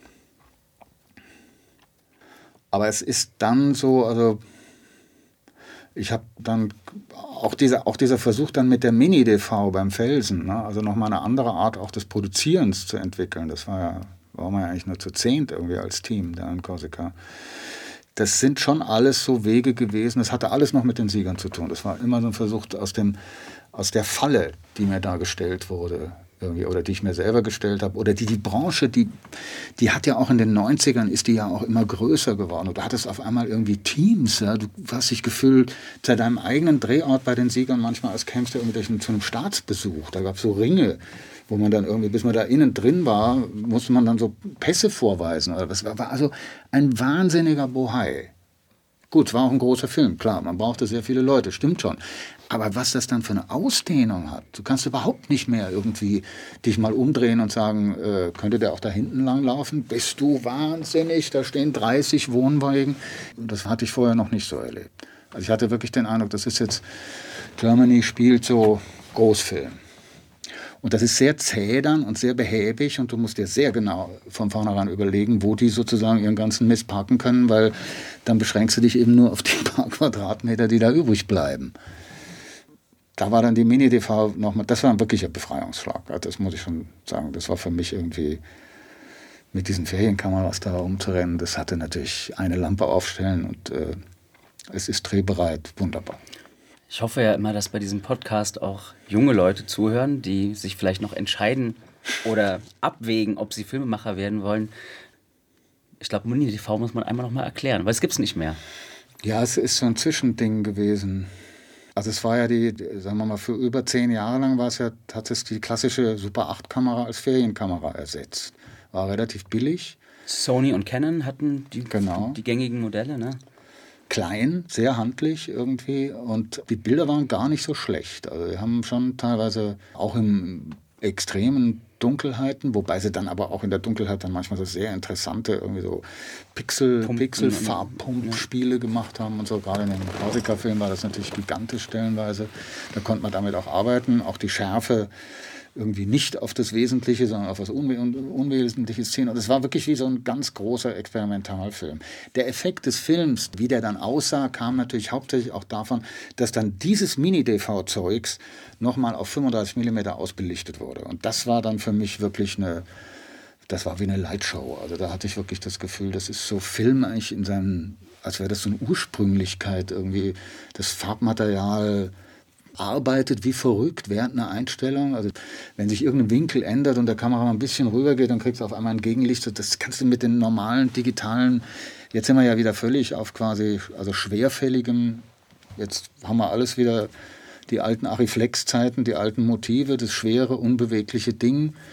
Das hat diese Alexa ähm, uns dann wieder eingebrockt. Aber an dieser Stelle, wo man wirklich, das waren ja fünf, fünf Ferienkameras, die sich gleichzeitig bei jeder Szene bewegt haben, mit vollkommener Selbstverständlichkeit. Und, und was die dann teilweise im Einzelnen, was da dann noch irgendwie ästhetisch passiert ist, war wirklich gewaltig. Eben weil die so unperfekt war, weil die so eine, eine Unschärfe hatte, so eine, ja, im Grunde war es Super 8 nochmal Super 8, und vor allem wenn es dann ausbelichtet war auf 35, aber, aber ein bisschen anders. Aber schräger, schriller. Also wenn ich, wenn ich mir heute das Fest von Winterberg angucke, die das ja, glaube ich, dann doch so ein bisschen mit vorbereitet ja, haben. Genau.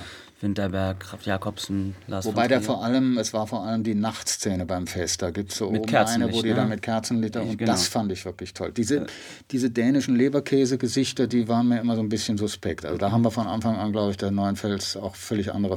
Der hatte ja so eine Trichter von Filtern irgendwie davor. Mhm. Und manchmal ist die Ferienkamera dann ausgetickt und hat plötzlich auf den Filter belichtet, also äh, geschärft, automatisch, weil vorne so eine Salzkruste irgendwie drauf war. Und die war dann auf einmal scharf.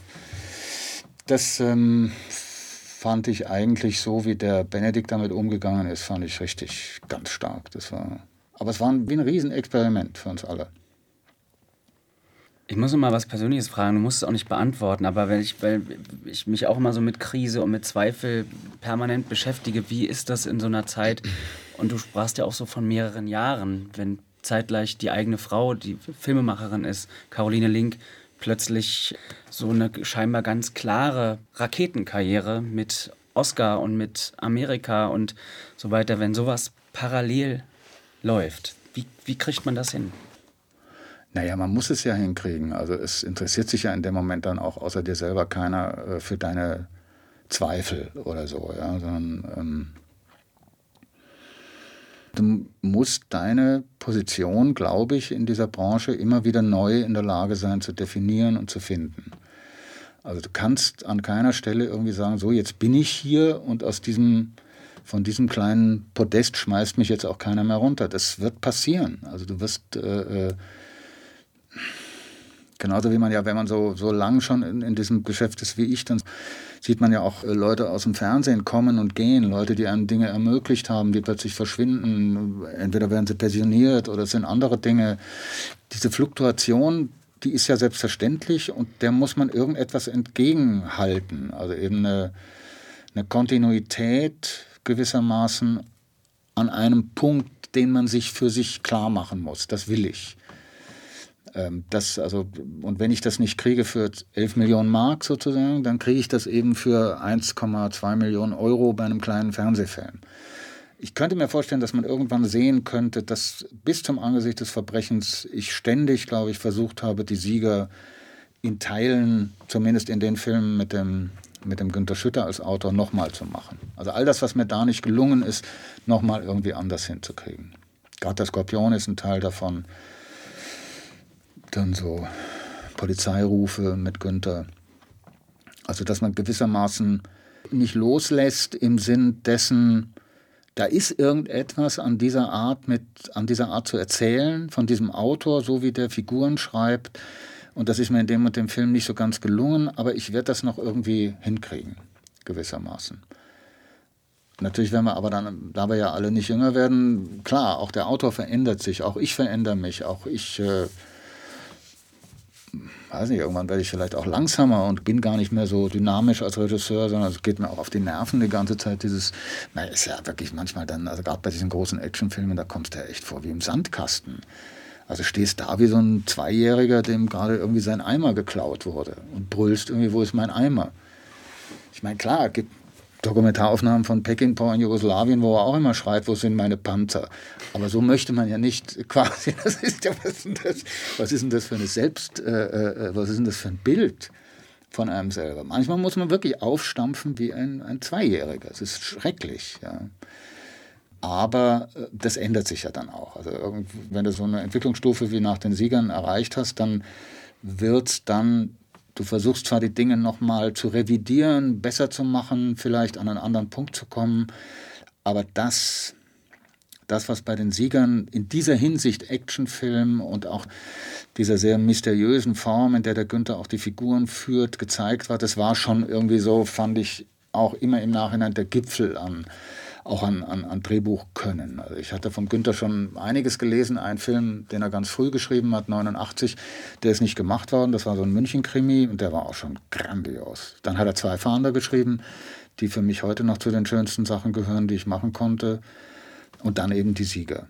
Und dann ist das immer wieder weitergegangen. Dann hat es immer wieder so diese, diese Momente dieses bizarren, bizarren Figurenerzählens gehabt, aber die Sieger war das, wo ich das Gefühl hatte, heute noch das Gefühl habe, da ist das alles in das, in das größte Gefäß irgendwie reingelaufen und hatte da eigentlich auch seine, eigentlich seine ungeheure Richtigkeit, so, was es den Autor betrifft. Und wir haben es dann versemmelt gewissermaßen. Es gibt ja, du hast zwar gesagt, es gibt ein paar Filme, wo du das Gefühl hast, die sind putzig geraten. Ich teile das nicht, Ich würde da fast am ehesten ist der rote Kakadu für mich vielleicht sogar noch der mhm. lieblichste Film, den ich von dir kenne. Aber diese Sehnsucht nach Härte, nach harten Figuren, nach Schmutz im Leben, Schmutz auf den Seelen, das zieht sich ja, das zieht sich ja durch. Gibt es und natürlich diese ungeheure Dynamik und dieses sehr, sehr schnelle und du sagst es selber, du warst erstaunt, was die Franzosen in eine Einstellung packen. Bei dir spielt ja eine Szene auch immer, fast immer auf sehr verschiedenen Ebenen im Raum. Ähm, ja. Gibt es denn einen Film, wo du selber sagst, da habe ich das, was ich bin als Filmemacher, handwerklich und inhaltlich und ästhetisch auf die Spitze getrieben? auf die Spitze getrieben. Im guten Sinne. Also, ja, ja, also im gelungenen Sinn gewissermaßen. Ja, gibt schon einige Sachen, gerade so in den 2000er Jahren, dann einige dieser Fernsehfilme, so Stadtwetter Pest oder, oder Skorpion war auch so ein Ding, wo ich das Gefühl hatte, das hat jetzt aber mal irgendwie so, auch im Sinn von, von dem, wie es geschrieben war, auch, auch hingehauen. Einige einzelne Folgen von Angesicht des Verbrechens mag ich gern ich kann mit meiner Filmografie schon ganz gut leben. Also ich bin schon relativ, trotz meiner Mäkelei an mir selber, schon insgesamt eigentlich, was man dann letzten Endes durchgekriegt hat, ja doch irgendwie ganz zufrieden. Also das ist, das muss man natürlich das beruhigt schon. mich. Ja, es ist äh, so, wenn man auf der Filmhochschule ist, dann guckt man auf die Branche und erlebt die ja dann auch schon manchmal, so wie ich das dann als Schauspieler auch durfte und habe denkt sich dann irgendwie, mein Gott, das, da kriegst du höchstens ein, zwei, wenn es hochkommt, kriegst du zwei Filme durch, die irgendwie dann so sind, wie du es dir vorgestellt hast. Das ist ja gar kein Geschmack, das ist eine Katastrophe eigentlich, wer da die Entscheidungsträger sind und so. Und dann, wenn du mittendrin bist und älter wirst, dann wirst du eigentlich immer ehrgeiziger und denkst ja doch, aber ich meine, es... Äh, die sind zwar nicht dazu da, um mich jetzt und meine Wünsche zu alimentieren, das ist schon logisch, aber irgendwie kann man ihnen doch manchmal ganz schön was aus den Rippen leiern, so wie bei der Katze eben, ohne dass man zu große Zugeständnisse machen muss. Aber es bleibt dann doch auch immer ein Teil quasi zurück, wo die Kompromisse wehtun. Manchmal hat man selber Kompromisse gemacht, also muss, das muss man auf überhaupt niemanden schieben, nur auf sich selbst gewissermaßen. Also auch bei den Siegern gibt es Sachen, die ich jetzt, wenn ich da so rum, rummaule, dann äh, muss ich mich an sehr vielen äh, Punkten ganz einfach selber an der Nase fassen. Da sind einfach Sachen, die sind nicht gut inszeniert. Das ist so. Aber manchmal klappt es dann auch irgendwie und dann merkt man, im Grunde manchmal sogar erst dann hinterher, wenn der Film dann fertig ist. Stadtwetter Prest ist so ein Film, der auch wie in einem ist halt auch im normalen Fernsehfilm Duktus, 25 Drehtage, eine wahnsinnige Dynamik von Anfang an der Film, ähnlich aufgebaut von Basedow wie dieser Karpatenfilm. Also erstmal irgendwie die Jagd und dann völliger Stillstand und nur erzählen, sozusagen Atmosphäre, dieses bei Stadtwetter Press, dieses Dorf da in der Braunkohleebene. Und diese Dinge dann hingekriegt zu haben und dass die dann auch klappen, das ist aber wirklich nicht in dem Moment, wo man das dreht, das Gefühl der Sicherheit, dass das klappen wird. Das ist wirklich dann manchmal sogar erst zwei Jahre hinterher, wenn du den Film nochmal abseits von allen Kritiken oder, oder Preisverleihungen oder sonst was nochmal ganz in Ruhe mit dir alleine siehst, dann kannst du bei manchen Sachen sagen, das hat jetzt mal funktioniert, um bei dem Begriff zu bleiben. Ich will immer auf eins, weil du das Bild selber von dem Jungen, der auftritt und wo ist mein Eimer oder wo ist mein Eis, mhm. wenn du sagst, du bist ungehalten, weil du auch denkst, die Leute arbeiten vielleicht auch gerade gegen mich. Kannst du Teammitgliedern, wenn du dann irgend oder kriegst du mit, wenn Leute Angst vor dir haben? Und wenn ja, kannst du dich auch entschuldigen? Oder siehst du das gar nicht als deine Aufgabe an, dass sich die Leute wohl bei dir fühlen?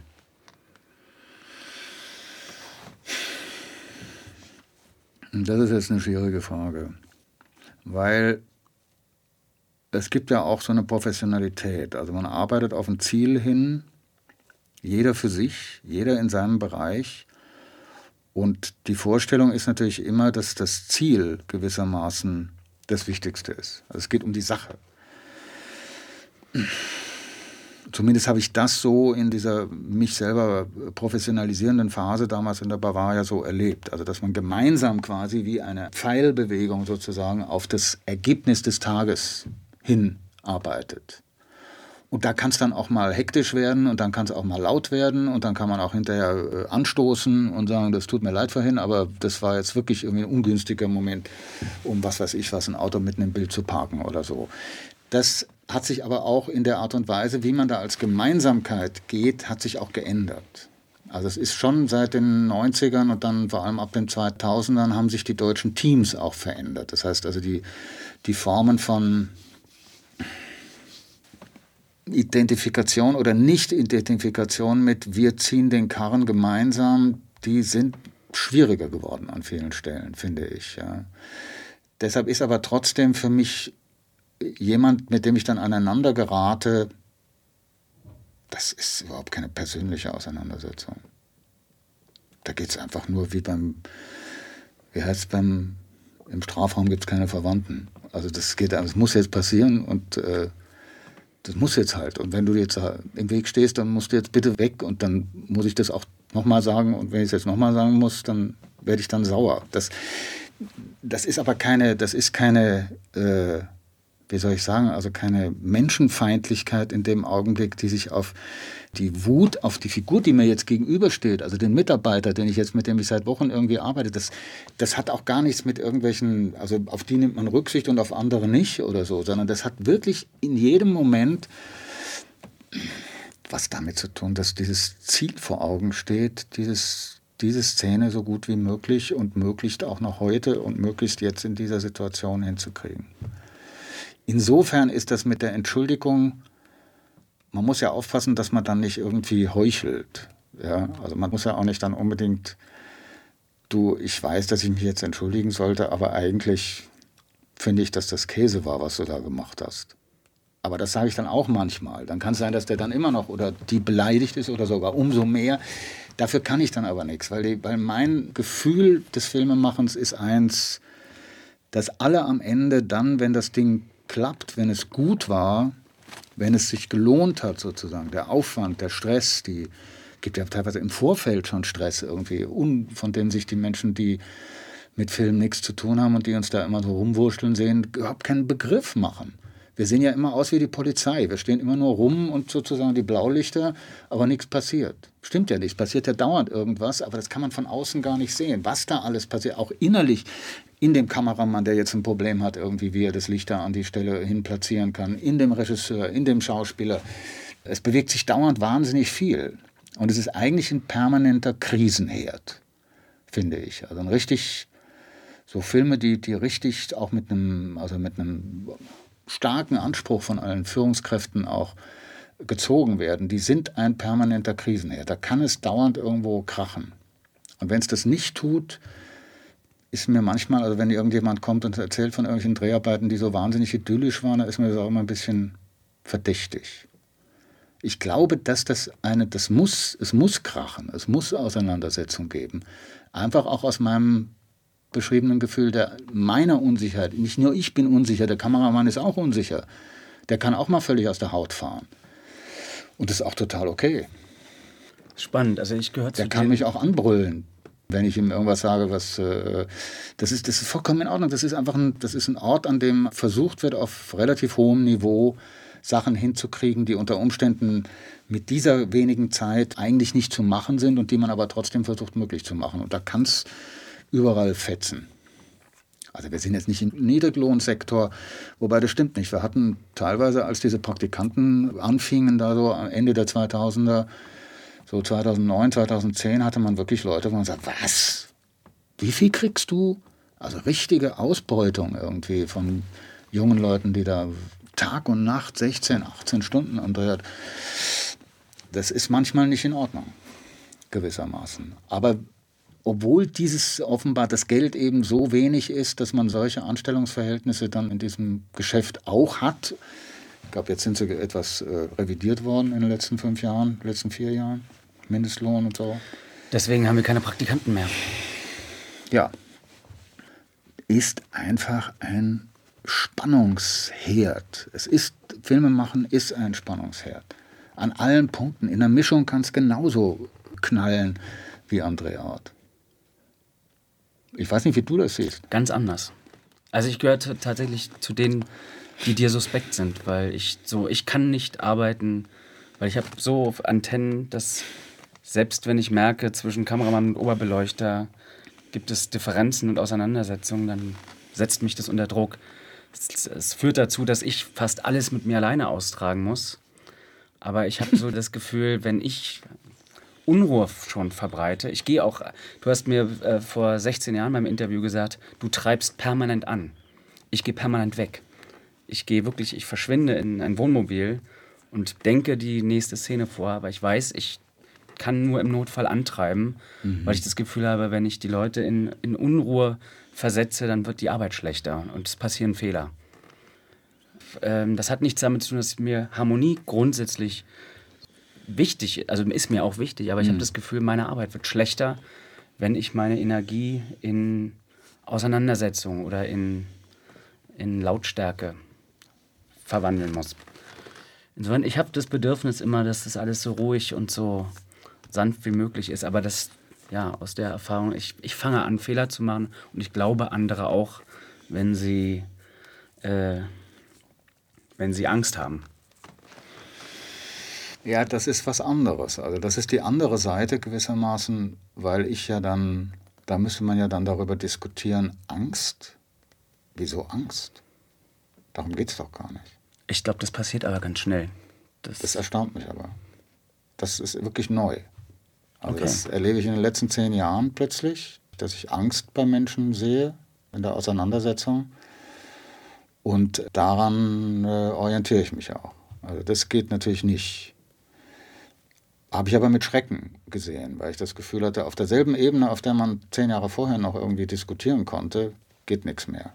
Da war ich noch nicht dabei. Nein, nein, klar, aber das, aber äh, also wo, wo, das, wo das noch funktioniert hat, ähm, ist jetzt tatsächlich es hängt vielleicht auch mit der Branche zusammen, was da abläuft oder was für Zukunftsängste auch die Leute haben oder überhaupt der ja. Druck, der auf die, auf, auf, also, dass da so schnell wirklich das, so wie du das jetzt beschreibst, wirklich Angst im Spiel ist. Das, ich sehe das permanent. Ja, das ist aber, es gehen ja auch viele raus aus der Branche, ja. weil sie es nicht mehr aushalten, weil sie diese auch diese ständigen immer weiter runtergehandelt werden von den Produktionsleitern und so weiter nicht mehr ertragen, weil sie es auch existenziell nicht mehr schaffen. Also es ist eine, es ist, ich will das jetzt überhaupt nicht abwehren von mir, aber es ist eine grundsätzliche Verschrecktheit irgendwie in der Branche. Die tut mir leid. Klar, also dann muss ich, wenn ich merke, jemand hat Angst irgendwie vor mir, dann äh, dann sage ich entweder, du musst, also Angst musst du wirklich nicht haben, weil es geht, wie gesagt, also der alte Satz, es geht wirklich nur um die Sache, aber ich sehe, du hast Angst, also werde ich mich in Zukunft irgendwie anders äußern, ist klar. Weil das ist ja, das, Angst ist wirklich unkreativ. Sich anbrüllen ist, glaube ich, nicht so unkreativ. Das tut man ja in Beziehungen auch manchmal und das hat ja auch nicht immer nur schlechte Folgen. Das stimmt. Das, ähm, ja, das ist, glaube ich, nicht der. Ich glaube, es hat auch was mit einem Bedürfnis nach Ehrlichkeit zu tun. Also ich habe schon während ich drehe, das Gefühl, dass all diese Menschen, die da mit mir arbeiten, dass wir miteinander ehrlich und offen umgehen müssen, auch im Sinn von, wenn dem was nicht passt an mir, dann soll er es sagen und wenn mir was nicht passt an ihm, dann sage ich es auch. Und dass diese Ehrlichkeit, wenn sie einhaltbar ist und eben nicht zur Angst führt oder irgendwie solchen Sachen oder sonst wie schlechter Laune, dass man auch am Ende unter Umständen dabei dann mehr mit einem anderen Gefühl aus dem Film rausgeht, als wenn man wenn man viel verschweigt. Ich kann nicht weggehen, wenn ich merke, die verplempern Zeit da vorne. Mhm. Weil es, es geht ja von meiner Zeit ab. Ich schicke jemand anders. Das ist der Unterschied. Ach so. Nee, das würde ich dann schon selber mit dem Kameramann ausmachen, wieso das jetzt hier eine halbe Stunde länger dauert als eigentlich vorgesehen. Weil die Uhr, ja, Überstunden mache ich nicht mehr so viele wie früher, habe ich auch keine Lust dazu. Und die Uhr tickt natürlich permanent. Klar. Du hast im Kopf, du hast die Auflösung im Kopf, du weißt, wie viele Kamerapositionen es noch gibt, wie viel du noch bewältigen musst. Wie gesagt, wir nehmen an, die Sonne geht unter einer halben Stunde. Es ist ja kein anderer dann da, der auf das Tempo drückt. Das ist richtig. Und was ist, wenn es dunkel ist und du hast noch die drei Seiten, die wir am Anfang besprochen haben? Dann kommt nämlich der Produktionsleiter wieder und sagt, also müssen wir die wie bei John Ford, der reißt die dann einfach aus dem Drehbuch. Das können wir aber heute nicht mehr machen, weil dann kommen die Redakteure und sagen, was, wieso ist denn das nicht gedreht worden? Der Dialog fehlt.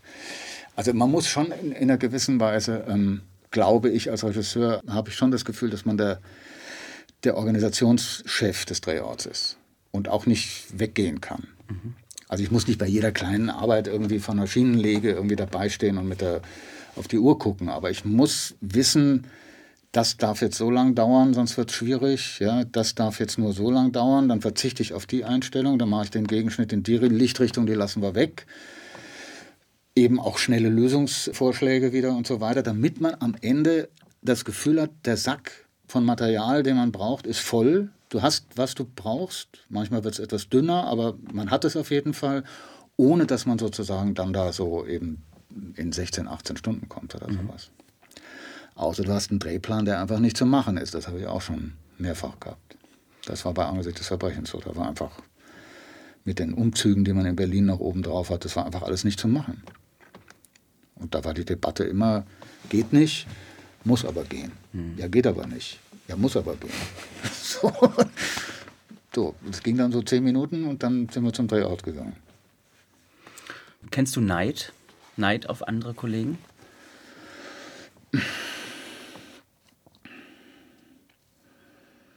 Eigentlich nicht wirklich, weil ich das Gefühl habe, dass ich mit dem, was ich mache, für mich selber eigentlich sehr glücklich bin und keinen, keinen Grund habe, ähm, jemand anderen um das, was er macht oder was er dann an Preisen von mir aus um den Hals gehängt bekommt oder so, zu beneiden ich finde, also an vielen Punkten finde ich, ich bin zu beneiden oder ich war zu beneiden, dass ich so viele Sachen machen konnte bisher schon oder so. Insofern finde ich das, nee, nee, das finde ich komisch, Neid.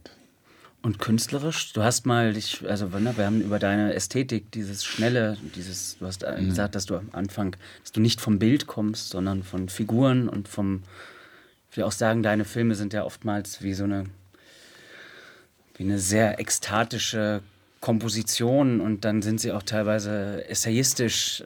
Und ich weiß nicht, ob du und Christian Petzold befreundet seid, aber ich glaube, ihr schätzt euch sehr. Und du das hast mal gesagt, so wie Christian das da macht mit dieser Präzision, dieser totalen Reduktion, das könntest du gar nicht, willst du auch gar nicht, aber gibt es so Momente, ich zitiere noch mal was anderes, du sagst, irgendwann werden Regisseure entfernen sich von sich selbst, wenn sie älter werden nach den ersten Filmen und fangen an, irgendeinen Stilwillen zu entwickeln, der ihnen gar nicht entspricht. Brichst du da von dir selbst, dass du das auch kennst, gerne künstlerisch ein anderer sein zu wollen? Also ich hatte Angst davor, dass man quasi so dann die Schritte im eigenen Museum immer hört, so als Hall. Das stimmt. Weil ich das an Kollegen gesehen habe, dass ich das Gefühl habe, die wiederholen sich und wiederholen sich und wiederholen sich und könnten ja jetzt auch mal aufhören, Filme zu machen und äh, stattdessen ein Rasierwasser entwickeln oder so, was genauso duftet wie ihre Filme gewissermaßen. Ich finde, dass man sich, man muss immer bereit sein, sich da zu entwickeln, habe ich das Gefühl.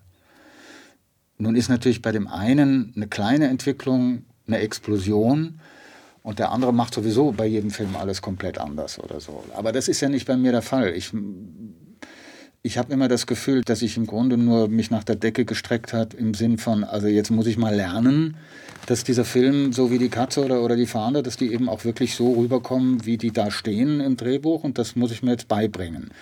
Da ist dann die Frage des Stils irgendwie zweitrangig und trotzdem ergibt er sich dann automatisch aus dem, aus dem Handwerk. Das ist sowieso was wahnsinnig Interessantes, dass das Stilistische ja oft eine oft eine, äh, eine Zwangsmaßnahme ist. Also das ist sehr oft in der Filmgeschichte gab es Stile, die sich aus der Armut entwickelt haben, aus dem, was man nicht hatte gewissermaßen. Wo die Entscheidung dann letzten Endes einfach eine war, die vollkommen pragmatisch. ja. gewissermaßen. Und ich glaube, dass so, dass es für mich auch gilt, dass es so Momente gab, wie eben diese Bavaria-Stilistik gewissermaßen bis zu den Siegern, dass dann äh, für mich der nächste richtige Explosion, nochmal den Stil zu ändern, war diese Mini-DV. Die hat sicherlich, als ich dann aufhörte mit Mini-DV zu drehen, weil das Fernsehen gesagt hat, das können wir um 20.15 Uhr nicht mehr ausstrahlen, weil uns die Leute aufs Dach steigen, weil es zu unscharf ist oder zu sonst irgendwas, wurde ja auch nie um 20.15 Uhr gezeigt. Heute lief um erste Fernsehpremiere um 23.30 Uhr oder irgendwie sowas. Wirklich, ja. Dann ist auch noch die, ich glaube, die Bibliothek Anna Amalia abgebrannt, dann wurde Sondersendung und dann war es dann 0.30 Uhr oder sowas. Also da muss man sich jetzt nicht so. Aber es war auf jeden Fall dann verpönt, das ging nicht. Also musste man quasi wieder zurück. Da habe ich dann sehr lange noch 16 mm Material gedreht, also bis zum Polizeiruf Smoke on the Water vor drei Jahren. Immer nur 16 mm und das dann aber entwickeln lassen noch und vom Positiv abtasten, weil das äh, Negativabtastung fand ich von Anfang an nicht wirklich erfreulich als Ergebnis. Da hat sich aber dann sicherlich auch in diese 16 mm Kamera arbeiten, das von der Mini-DV wieder ein bisschen eingeschlichen schon. Da hatte ich auch die, ne, die, also die, diese verschiedenen Ebenen der Inszenierung, die du ansprichst, die kommen daher, weil da so viel gleichzeitig möglich war. Was jetzt in der neuen Technik, also eben mit diesen ganzen affenschweren Alexas, die wieder durch die Gegend geschleppt werden, da kommt man sich ja wirklich vor wie in den 60ern. Wieder, also quasi. Aber sie werden ja wieder kleiner. Ja, sie sind aber, ich meine, die ist schon wirklich sehr gut. Wenn man das will, dann muss man das auch wollen. Aber da muss man auch wieder die, die Behäbigkeit des Apparats dann mit sich rumschleppen. Und auch die Lichtstärke, die Objektive wieder dieselben. Das war ja mal für eine Weile irgendwie einfacher. Ich glaube, die Stilistik kommt auch, das ist auch noch eigentlich zu wenig untersucht, auch in der Filmgeschichte, wie stark die Stilistik sich aus den technischen Entwicklungen, Möglichkeiten, finanziellen Möglichkeiten und so weiter herausentwickelt. Ich wechsle nochmal das Thema. Du hast dich ja schon immer in Texten geäußert. Ne? Du schreibst, glaube ich, bis heute Texte über deine Lieblingsfilme hm. oder Filme, die du auch nicht so verehrst. Und in Selten. Macht keinen Spaß. Glaube ich. Aber es gibt diese Texte. Es gibt auch, ja, es gibt Ärger manchmal. Und ähm, vor allem setzt du dich aber auch mit dem deutschen Film auseinander, in Texten und auch Filmen, jetzt zum mhm. Schluss. Letztes Jahr Verfluchte Liebe deutscher Film und Offene Wunde deutscher Film. Mhm. Was übrigens auch eine richtige Filmschule ist, diese Filme, muss ich mal sagen. Das ist mhm. toll, dass es die gibt. Woher kommt dieses Abarbeiten an uns als Filmnation, als Kinonation, ist es in erster Linie eine Auseinandersetzung mit dir selbst? Nee. Ich bin reingewachsen in dieses, also relativ spät in das Kino gekommen, trotz der elterlichen Vorbelastung sozusagen. Und es war immer Krieg. Es war Krieg zwischen den Ästheten und den inhaltlichen Filmern, also den, den politischen Filmern in Berlin. Dann war Krieg zwischen der Altbranche und der Neubranche. Dann wurde die Altbranche plötzlich jünger, also man hatte auf einmal Produzenten wieder, die genauso fungierten wie die in den 50ern und 60ern, die waren aber jünger. Die hatten dann wieder eine Auseinandersetzung mit den Autorenfilmern oder den jüngeren Filmern, die woanders hin wollten. Ich hatte das Gefühl, dass der deutsche Film ein Schlachtfeld ist in gewisser Weise. Ja. Das finde ich auch in der Akademie oder so. Das merke ich auch an den Entscheidungen, an den Äußerungen an der Art und Weise, wie in Vor Vorgremien Filme einfach irgendwie rausgekippt werden, die ich finde, ich muss ja nicht alle Filme mögen, die gut sind, aber ich muss sie erkennen, dass sie gut sind. Und ich habe x-mal bei der Akademie das Gefühl, dass Filme, die fantastisch sind, manchmal nicht mal bis in die Kiste kommen. Ja, das Extremste fand ich den Film von Ulrich Köhler, der Schlafkrankheit der, ich glaube, der ist nicht in einer Position nominiert worden damals irgendwie. er war in der Kiste, aber er hat keine Er war in der Kiste, bekommen. ja. Und dann gab es einen, den fand ich auch fantastisch. Der Bunker. Ich finde den Bunker einen herausragenden Film in seiner Bizarrheit und seiner Merkwürdigkeit. Wer kriegt denn sowas schon hin heutzutage? Das ist irgendwie, aber das, also das ist jetzt nicht äh, neu entstanden, sondern das war immer schon so. Die Leute haben sich immer irgendwie aneinander abgearbeitet. Der, der Erfolg hatte, bekam eins auf die Rübe. Äh, dafür bekam der andere dann irgendwie, wurde wahnsinnig hochgelobt. Das heißt, an meinen eigenen Filmen gab es dann so, Andreas Kilp hat mal bei Tiger Löwe Panther geschrieben, ja, Tiger Löwe Panther sei natürlich der kleinere Film als der viel größere, die Katze, aber schon weil er kleiner ist, sei er selbstverständlich deswegen besser. Und so wird immer wieder argumentiert. Ja, so wie man bei Musik auch so inhaltlich, inhaltlich argumentiert. Also man kann sich nie darauf einigen, dass man Jimi Hendrix und ABBA eigentlich gleichzeitig gut finden kann, sondern es gibt immer so, in der Kultur, in der Kunst gibt es so, ich weiß nicht, so Burgzinnen, die sich gegenseitig anbrüllen. Und das äh, fand ich im deutschen Film, so, sobald ich den irgendwie dann selber am eigenen Leib erlebt habe, irgendwie sehr, sehr merkwürdig. Und ähm, das ist sicher was, was mich dann auch im Nachhinein nochmal motorisiert, um eine Auseinandersetzung mit der Tradition, die im jetzt bei also Verfluchte Liebe deutscher Film, das sind Filme, die sind im Begriff vergessen zu werden, um das nochmal ins Spiel zu bringen. Also wir sind halt jetzt eine Funktionärsindustrie gewissermaßen. Ja, da bestimmen das ist auch nicht viel besser als eine Hollywood-Neu-Alt-Studiosystem oder so. Es ist im Grunde auch dasselbe und es gibt Entscheidungsträger, die manchmal ihrer Verantwortung ästhetisch und geschmacklich wirklich nicht gerecht werden. Und insofern muss man, glaube ich, bevor sich da alles so einspielt, irgendwie in trautes äh, Gemütlichkeit, wir machen die Kunstfilme, die Schweighöfers und Till Schweiger sind für die Kommerzfilme zuständig und so können wir doch alle irgendwie, kriegt doch jeder, was er will. Aber das, so funktioniert es nicht. Das stimmt nicht. Da ist ein, da sind so seltsame, da geht wahnsinnig viel einfach, wird über Bord geschmissen, was der deutsche Film durchaus in sich hat. Also eben besagte Härte, besagte Körperlichkeit, fliegt alles so langsam irgendwie wie digital irgendwie verschwindet es da denke ich, das ist ja nicht jetzt gemeint, man soll jetzt lauter so Filme machen wie Roland Klick. Wobei ich die schon ganz gut finde. Aber äh, man soll zumindest sich das nochmal angucken.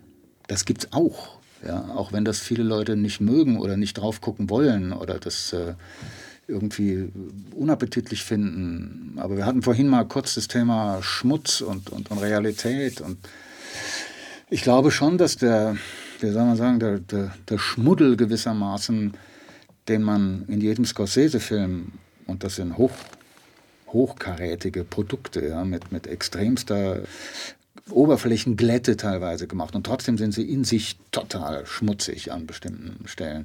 Und das verschwindet aus dem, aus dem deutschen Film komplett, finde ich. Da gibt es eine Tendenz, wo sich Leute mit zu wenig zufrieden geben. Ich meine, wir haben jetzt irgendwie, was gibt es noch im Kino? Marvel-Filme, dann gibt es äh, internationale Filmkunst, Berliner Schule und Komödien. Und wenn ich das jetzt so aufzähle, denke ich, da fehlt doch irgendwas. Da gibt es doch, es gab doch mal ein anderes Kino, wo noch andere Dinge verhandelt wurden, als jetzt diese vier Parameter gewissermaßen. Aber warum machst du dann nicht mehr Kinofilme? Weil diese Filme, also ich probiere jetzt auch wieder einen, aber es gibt natürlich der, sagen wir mal, die Sieger war insofern schon eine, ein Lehrstück gewissermaßen. Denn die Sieger waren so schwer zu finanzieren, obwohl man hätte sagen können, naja, der hat doch bei der Katze gezeigt, dass er es kann. Das war ein, ein Ritt irgendwie auch für den Rohrbach. Das war wirklich, also deshalb finde ich das nach wie vor, ganz egal, was wir da für Auseinandersetzungen hatten, unglaublich respektabel, wie der sich da irgendwie eingesetzt hat dafür. Aber selbst er mit all dem, was er repräsentierte, ja, hat diesen Film nicht in seiner Komplettheit irgendwie so durchgekriegt, wie er sein sollte.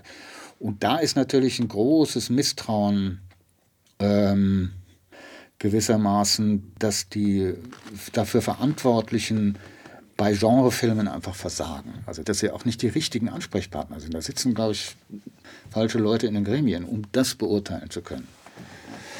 Aber die wollen das auch nicht. Davon bin ich zutiefst überzeugt. Also sie wollen keine Genrefilme, weil sie denken, die Zuschauer wollen das nicht sehen. Wobei man denkt, na gut, die Zuschauer wollen ja auch 90 Prozent der anderen Filme nicht sehen. Also kann man ja ruhig dann mal was anderes wagen. Aber es bleibt, da ist so ein, vielleicht weil man denkt, das ist ein Männergenre oder so, das ist, äh, ist jetzt mal irgendwie out, jetzt sind, sind die Frauen dran, was man ja auch sieht, ist ja toll. Also diese, diese Filme der letzten zwei, drei Jahre, die fast ausschließlich von Frauen kamen, die wirklich sensationell, auch, auch ästhetisch irgendwie. Das ist, ist wirklich hohe Zeit gewesen. Aber es gibt eben im Kino auch noch andere Parameter und die fallen unter den Tisch. Aber ich würde mich nicht nochmal vielleicht habe ich auch Angst, dass dann so ein Projekt, das, also die Sieger war wirklich ein Projekt, das ich unglaublich geliebt habe. Das war so ein Drehbuch, wo ich, ich habe auch noch das richtige Drehbuch sozusagen, nicht das, was verfilmt wurde, sondern das, was eigentlich auch schon mal eine, eine Vorsumme bekommen hatte aus NRW, ein Wahnsinnswerk. Und das, ähm, da ist die Angst vor der Enttäuschung zu groß. Also, dass man das dann wieder begraben muss. Weil wir haben einige Sachen, auch gerade Günther und ich, schon einige Sachen auch kinomäßig begraben müssen.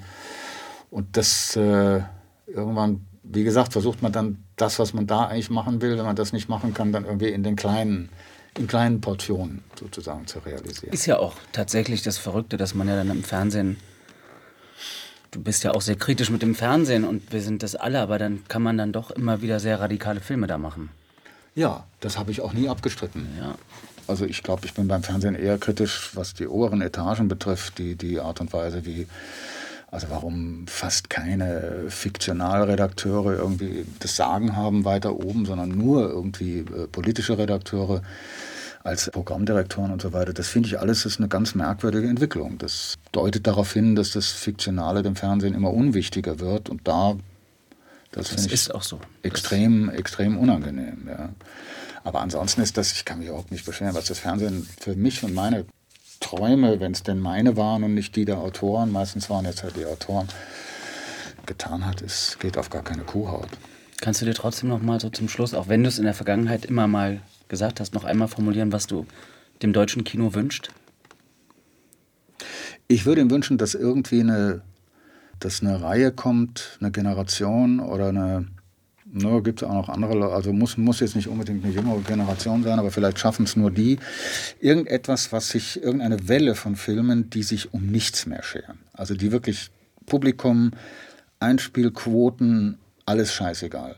Ja, wir machen das so, die müssen natürlich relativ billig anfangen, weil sie werden nicht sehr viel Geld dafür kriegen, wenn sie da loslegen, aber die müssen ebenso trivial, brutal sein wie auch elitär in gewisser Weise. Die müssen wirklich das machen, was sie absolut wollen und niemanden fragen, ob sie das machen dürfen.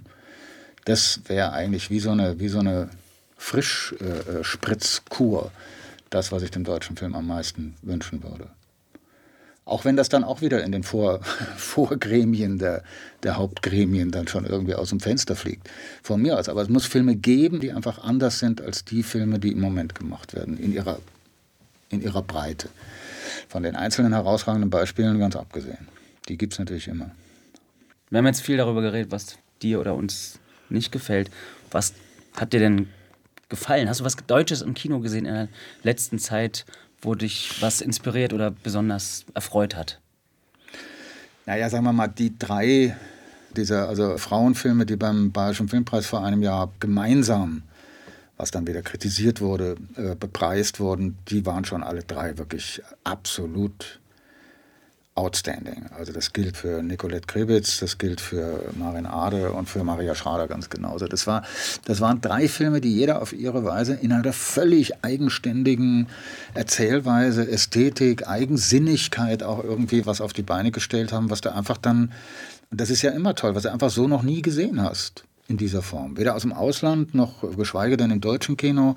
Und wo du wirklich denkst dann, wow, also die drei hätten dann auch ähm, beim Bundesfilmpreis irgendwie gemeinsam auf der Bühne stehen können. Ich weiß, das wollen sie nicht, weil sie dann sagen, jetzt wieder als kriegen wir einen Preis dafür, dass wir Frauen sind. Verstehe ich auch die Kritik daran. Gemeint ist es aber, glaube ich, wirklich nur im, im besten Sinn einfach eine absolut outstanding Leistung, wo auch wirklich aus dem deutschen Kino plötzlich ein Impuls kommt, der vielleicht davor jetzt dann doch etwas abgesackt war. Mal sehen, wie es da weitergeht auch. Das fand ich schon wirklich, wirklich erstaunlich. Da müssen, müssen sich die Männer ganz schön bemühen, da wieder Schritt zu halten. Ich danke dir. Ach, gerne. War schön. Danke. In der nächsten Woche bei Folge 2 trifft Susanne Bormann Lissy Christel. Lissy Christel ist Kostümbildnerin und zweifache Gewinnerin des Deutschen Filmpreises. Sie hat eine Oscar-Nominierung für Anonymous von Roland Emmerich. Derzeit mit Ballon von Bully Habich im Kino zu sehen. Viel Spaß und auf Wiederhören. Bis bald.